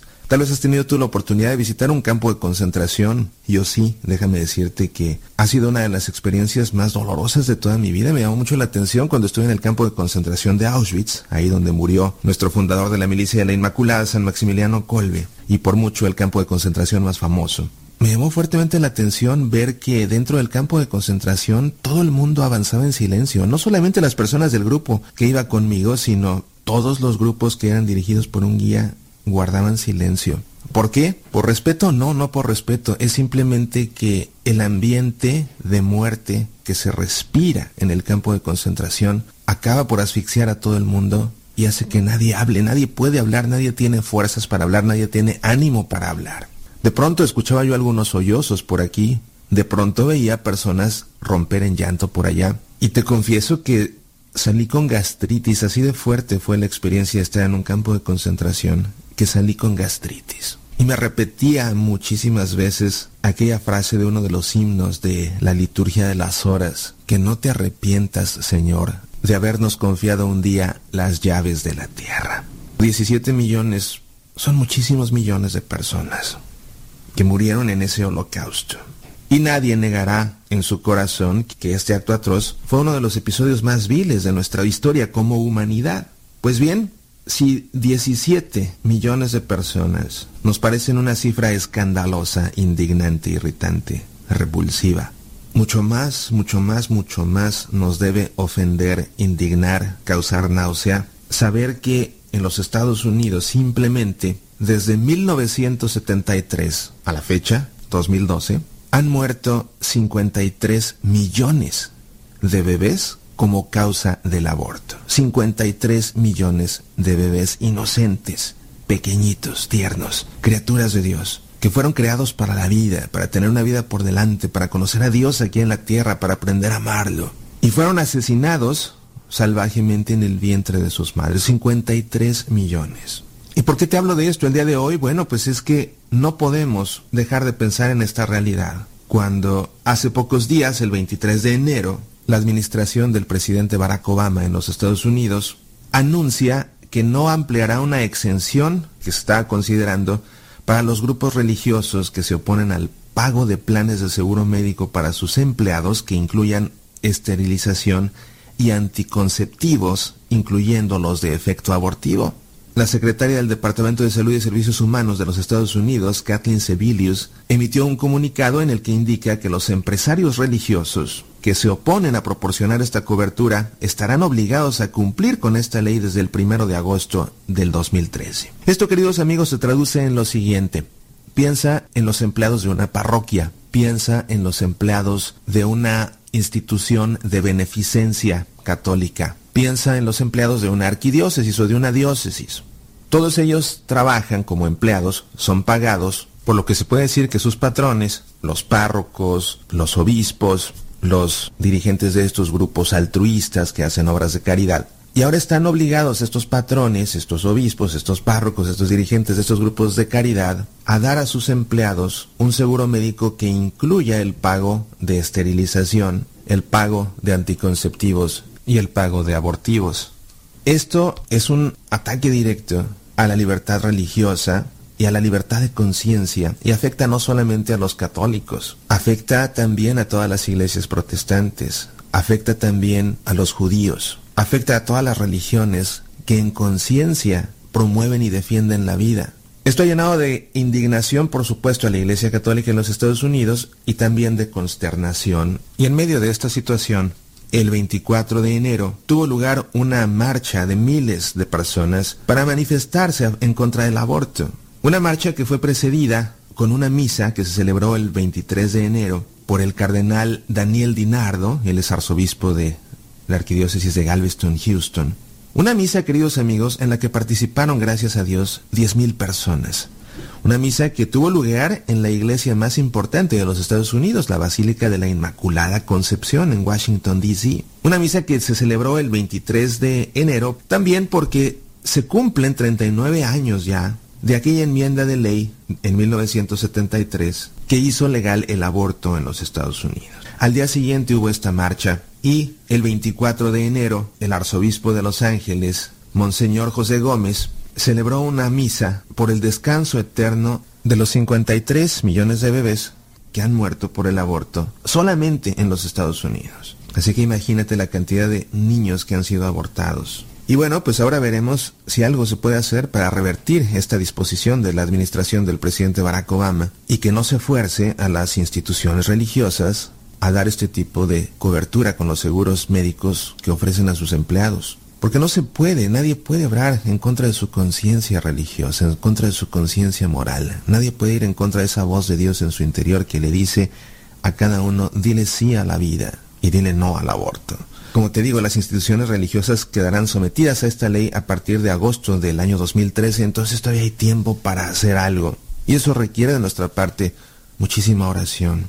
No puede ganar el mal. Y aún en caso de que Barack Obama se salga con la suya una vez más e imponga esta ley antivida a las instituciones religiosas, a fin de cuentas, el aborto no solamente depende de las leyes, dependen principalmente del egoísmo de las personas que se someten al aborto o que fuerzan a alguna mujer a que se someta a un aborto. Entonces, es una cuestión que atañe a muchísimas personas, no solamente al gobierno, no solamente a la jerarquía de la iglesia, es algo que compete a todas las personas que deben estar abiertas a la vida creada por Dios. Y así en medio de esta situación que a mí te confieso que también me provocó gastritis tanto como cuando estuve en el campo de concentración, vaya que me puso de mal humor enterarme de el comunicado de la administración de Barack Obama, vaya que estuve de mal humor todo ese día.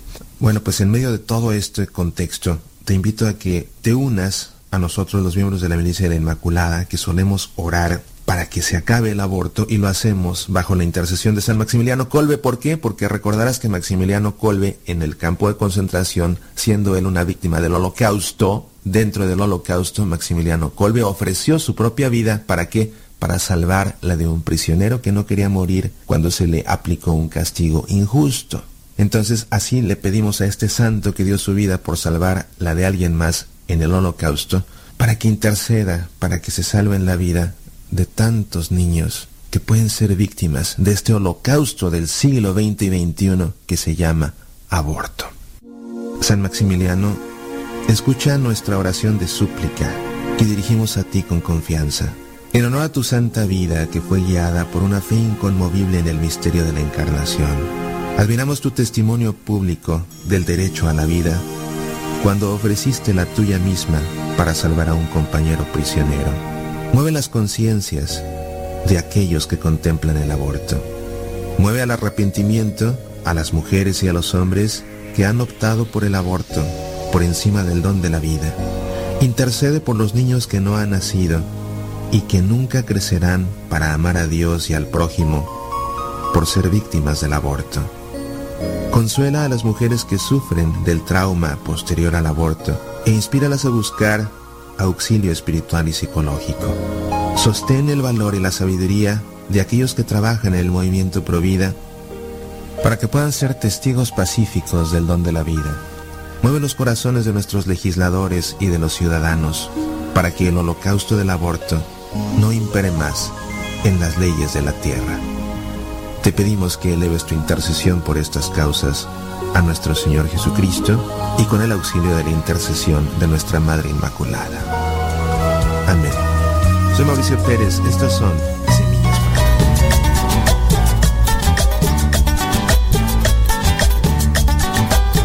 para Saludos, Don Tino, que Dios le bendiga y échele muchas ganas. A Don Tino lo conozco porque, pues bueno, estuve de misión allá en Saltillo, Coahuila, por un año y medio. ¿Cuántas aventuras, Don Tino? Y las discadas. Oiga usted. Saludos a Iraíz Cano, Salmerón, gracias, muchas gracias. Saludos a Mariana Baez Ríos. Ah, dice que su mamá Leti es su cumpleaños. Bueno, pues muchas felicidades, que Dios les bendiga. Oiga, hablando de bendición, por ahí y me encontré un artículo que se me hizo interesante porque refleja el pensamiento de algunas personas.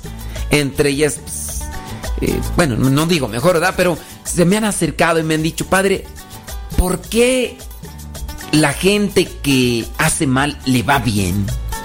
¿Por qué la gente que se dedica a la maldad le va bien? Y leí este artículo por las cosas que me han preguntado y quiero compartírselos. El, artículo también hace referencia por qué parece que a los malos les va mejor que a los buenos. ¿Por qué parece que a los malos les va mejor que a los buenos? Dice el artículo, la prosperidad de los malos ha sido siempre, ha sido siempre, incluso hasta en la misma Biblia se refleja, ha sido siempre un desafío a la fe de los creyentes. Y es que en algunos pasajes bíblicos se refleja también ahí que pareciera ser que, que a los buenos les va mal y a los malos les va bien. La verdad es que es fácil creer cuando vemos los frutos de nuestra fe, o sea, cuando podemos decir, el Señor es mi fuerza y mi escudo, en Él confía mi corazón y soy socorrido. Por tanto, mi corazón se regocija y le daré gracias con mi cántico. Salmo 28, versículo 7. Hay ocasiones en que nuestra oración se parece más a una queja, como lo dice también el Salmo 10, del 1 al 4, que dice, ¿por qué, oh Señor, te mantienes alejado y te escondes en tiempos de tribulación? Con, con arrogancia el impío acosa al afligido, que sea atrapado en las trampas que ha urdido, porque del deseo de su corazón se jacta el impío, y el codicioso maldice y desprecia al Señor. El impío en la altivez de su rostro, no busca a Dios. Todo su pensamiento no es. Todo su pensamiento es no hay Dios. Pues sí, ya está en el en, en estos pasajes bíblicos se refleja así esa angustia y esa desesperación. ¿Por qué parece ser que el que es impío le va mal? Por, e, que parece ser que que le va mal Dice, es muy interesante notar que la Biblia reconoce abiertamente este problema.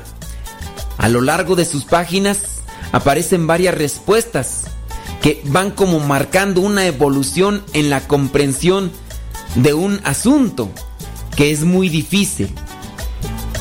Mírese cómo se viene. Es que me dio risa porque eh, tengo visitas bueno, aquí hay visitas aquí en la casa, aquí en la casa de la misión. Y, entra un señor de las visitas y, él se mete y se mete hasta aquí y me dice, ¿dónde está el baño? Ay, Dios mío, bueno, ya me desconcentré un poco, pero bueno, regreso, regreso al punto. La primera vez en que se analiza esto, para nosotros puede ser muy frustrante no encontrar una respuesta a nuestra desesperación no encontrar una respuesta a lo que nos está pasando. ¿Qué es lo verdadero aquí? ¿Será que realmente les va bien a los que se portan mal? ¿Será que realmente les les tienen prosperidad los que se portan mal? Creo que en algunas ocasiones nosotros tenemos nuestra mente confundida porque pensamos que irle bien a una persona es tener cosas materiales. Y no siempre es así. Habrá personas que están llenas de cosas materiales y en su caso, la persona llena de cosas materiales también sufre. La evidencia es clara. ¿Cuántas personas famosas, cuántas personas que están llenas de cosas materiales vienen a sufrir? y a veces toman caminos equivocados. Entonces no siempre las cosas materiales son felicidad. Pero lamentablemente muchos de nosotros hemos caído en el engaño. Hemos caído en el engaño y perseguimos las cosas materiales como sinónimo de felicidad.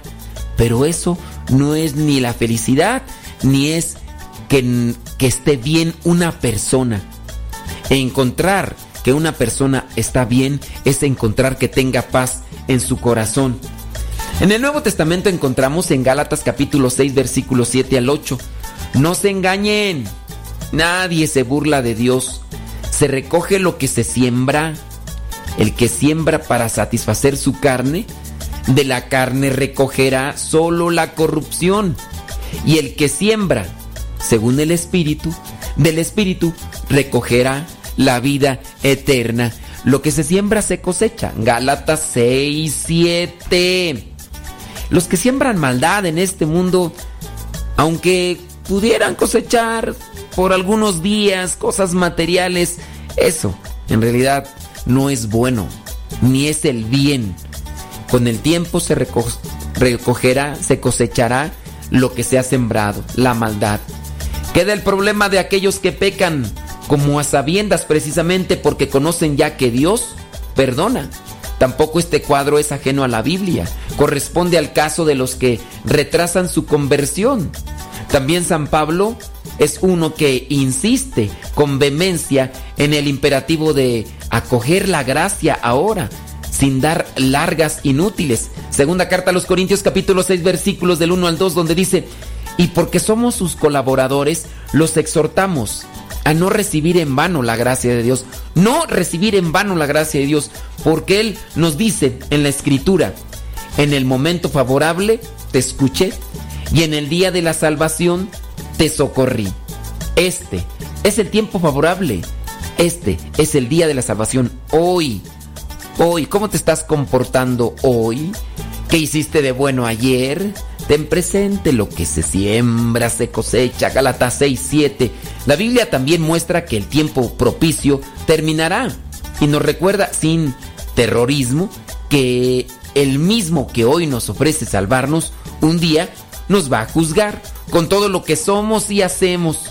Podemos contar con el perdón de Dios, que es suficiente, pero no podemos contar con que tendremos la sensatez de contar con ese perdón si obramos torpemente ensegueciéndonos en nuestros pecados. Lo lógico, pues, y sano y normal es reconocer que todos necesitamos misericordia y todos hemos de revestirnos de paciencia, misericordia que perdone nuestras faltas, de las que ya queremos estar arrepentidos, y paciencia que nos ayude a sobrellevar las contradicciones que sufrirán nuestros proyectos y buenos propósitos, si acaso nos parece que otros gozan de mejor suerte con menor esfuerzo.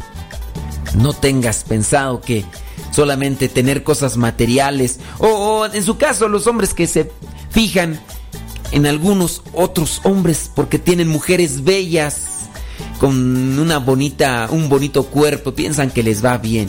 No, ¿qué es irle bien? Irle bien cuando una persona, aunque pueda ser que no tenga las cosas materiales que otros tienen, pero cuando esa persona sabe agarrar a su esposa de la mano y al mismo tiempo a sus hijos, que cuando se ausentan unos cuantos minutos o unas horas, sus hijos al ver a su papá nuevamente lo abrazan y no lo quieren soltar. Como ese video que miraba yo de aquel papá que era pues ya anciano y tenía su hijo ya grande y que después de que su hijo había ido por primera vez a una excursión regresaba y su padre lo esperaba ahí a la salida del aeropuerto y corría el hijo para abrazar a su padre. Y solamente se había ausentado unas cuantas horas y aquel hijo abrazaba abrazaba a su padre como si hubiera sido una eternidad el que hubiera estado apartado de él y el padre también abrazaba a su hijo y lo llenaba de besos. Eso, sin duda, es irle bien. ¿Cuántos años tenía el hijo? Ya tenía más de 40 años el hijo. Y sin duda, el ver esas escenas es poder decir con seguridad a ese papá y a ese hijo le han ido le ha ido bien en la vida porque se han entregado amor, porque se han llenado de amor. No es irle bien a una persona solamente llenarse de cosas materiales. No confundas tu corazón. No desvíes tu atención de Dios. Busca primero el reino de Dios y lo demás vendrá por añadidura.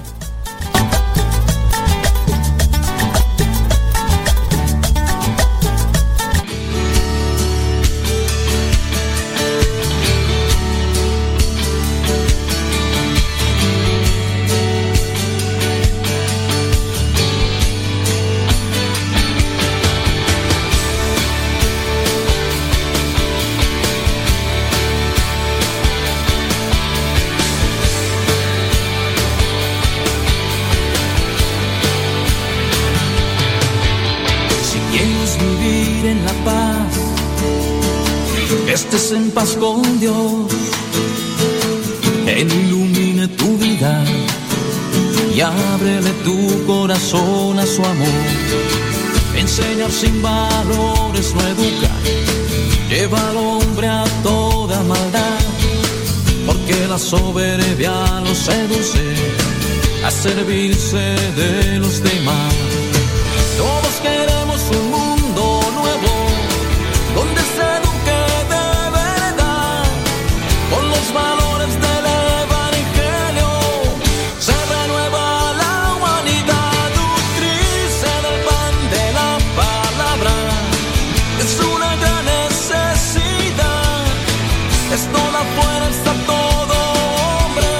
Fue un gusto. Fue una alegría. Fue una emoción. Fue una bendición estar aquí con ustedes el día de hoy. Gracias. Muchas gracias por acompañarnos en este viernes 17 de enero. Viene. Viene ahí el programa Lío Misionero con el hermano Ramón y el hermano Lalo. Así es. Ahí vamos a, ahí vamos a andar. Y dentro de ocho días tú. Ya va a andar por México Nercy Navarro. La abuelita panameña. Que se reunirá con algunas de ustedes. Que son las que? Las ramillete espiritual. Mira pues, hombre. Ora, ora, vali. Y van a andar ahí con este, con ramillete espiritual. Pues me imagino que van a andar haciendo sus transmisiones en vivo ahí con el club este de ramillete espiritual, ¿no? pues sí, creo que hasta Juanita Lázaro va a andar por acá. Ay, Jesús del huerto. Ande pues. Que les vaya muy bien, que Dios me los bendiga. No sé quién más vaya, más vaya a estar acá con Nercy Navarro, la abuelita panameña. Pero a ver si nos toca verles, saludarles. ¿Y Marta Juan Torres va a andar ahí presente o qué? Marta Juan Torres va a andar ahí presente.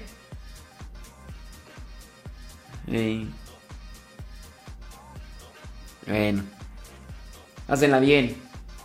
Se quedan con Lío Misionero. Lío Misionero.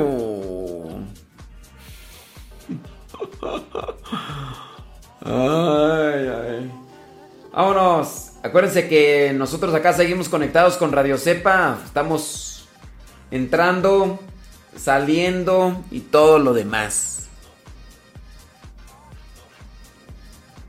¿Te imaginas que llegara eh, María Magdalena López acá? Eleazar y Betty Galván. eh, Mari Gamboa. Que no, que llegaran ve. Y ¡No! Dios, Dios guarde la hora.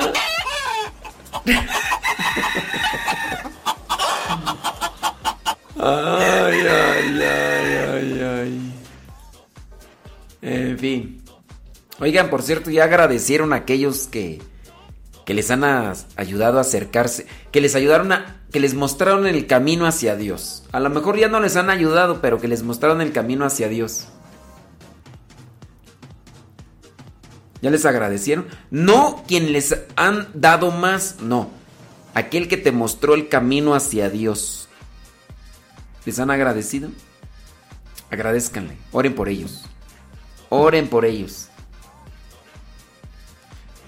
Por ahí me habló este Caridad. No, no me habló, me mandó un mensaje.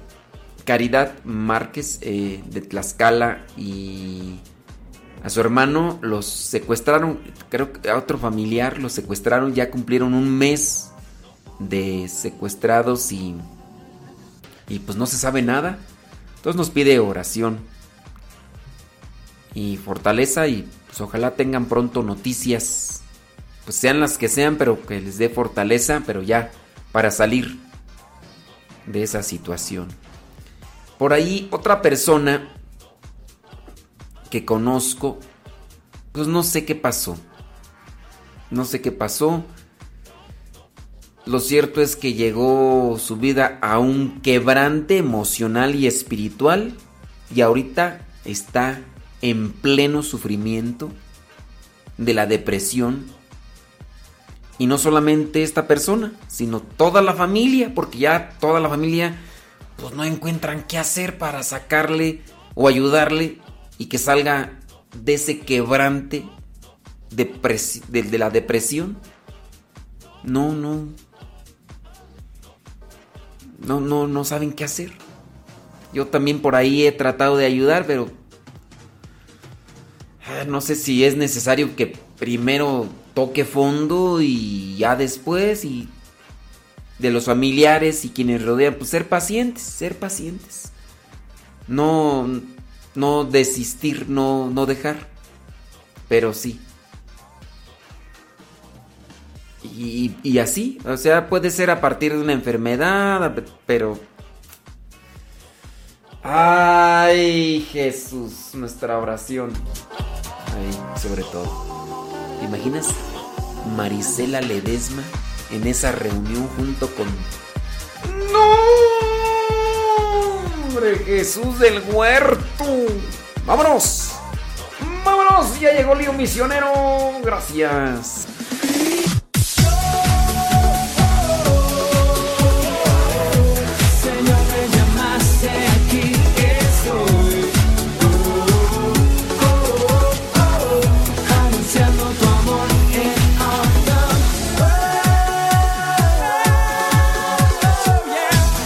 Queridos hermanos, sean todos bienvenidos a una emisión más de este su programa Lío Misionero a través de esta su emisora Radio Cepa. Estamos con ustedes los hermanos Ramón Julián Rodríguez y... Y el hermano Luis Eduardo Mesa, el hermano Lalo. Compartiendo estas bellas reflexiones para seguir alimentando nuestra fe y potenciando nuestro espíritu misionero. El tema que vamos a abordar en estos momentos se titula Necesidad de la adoración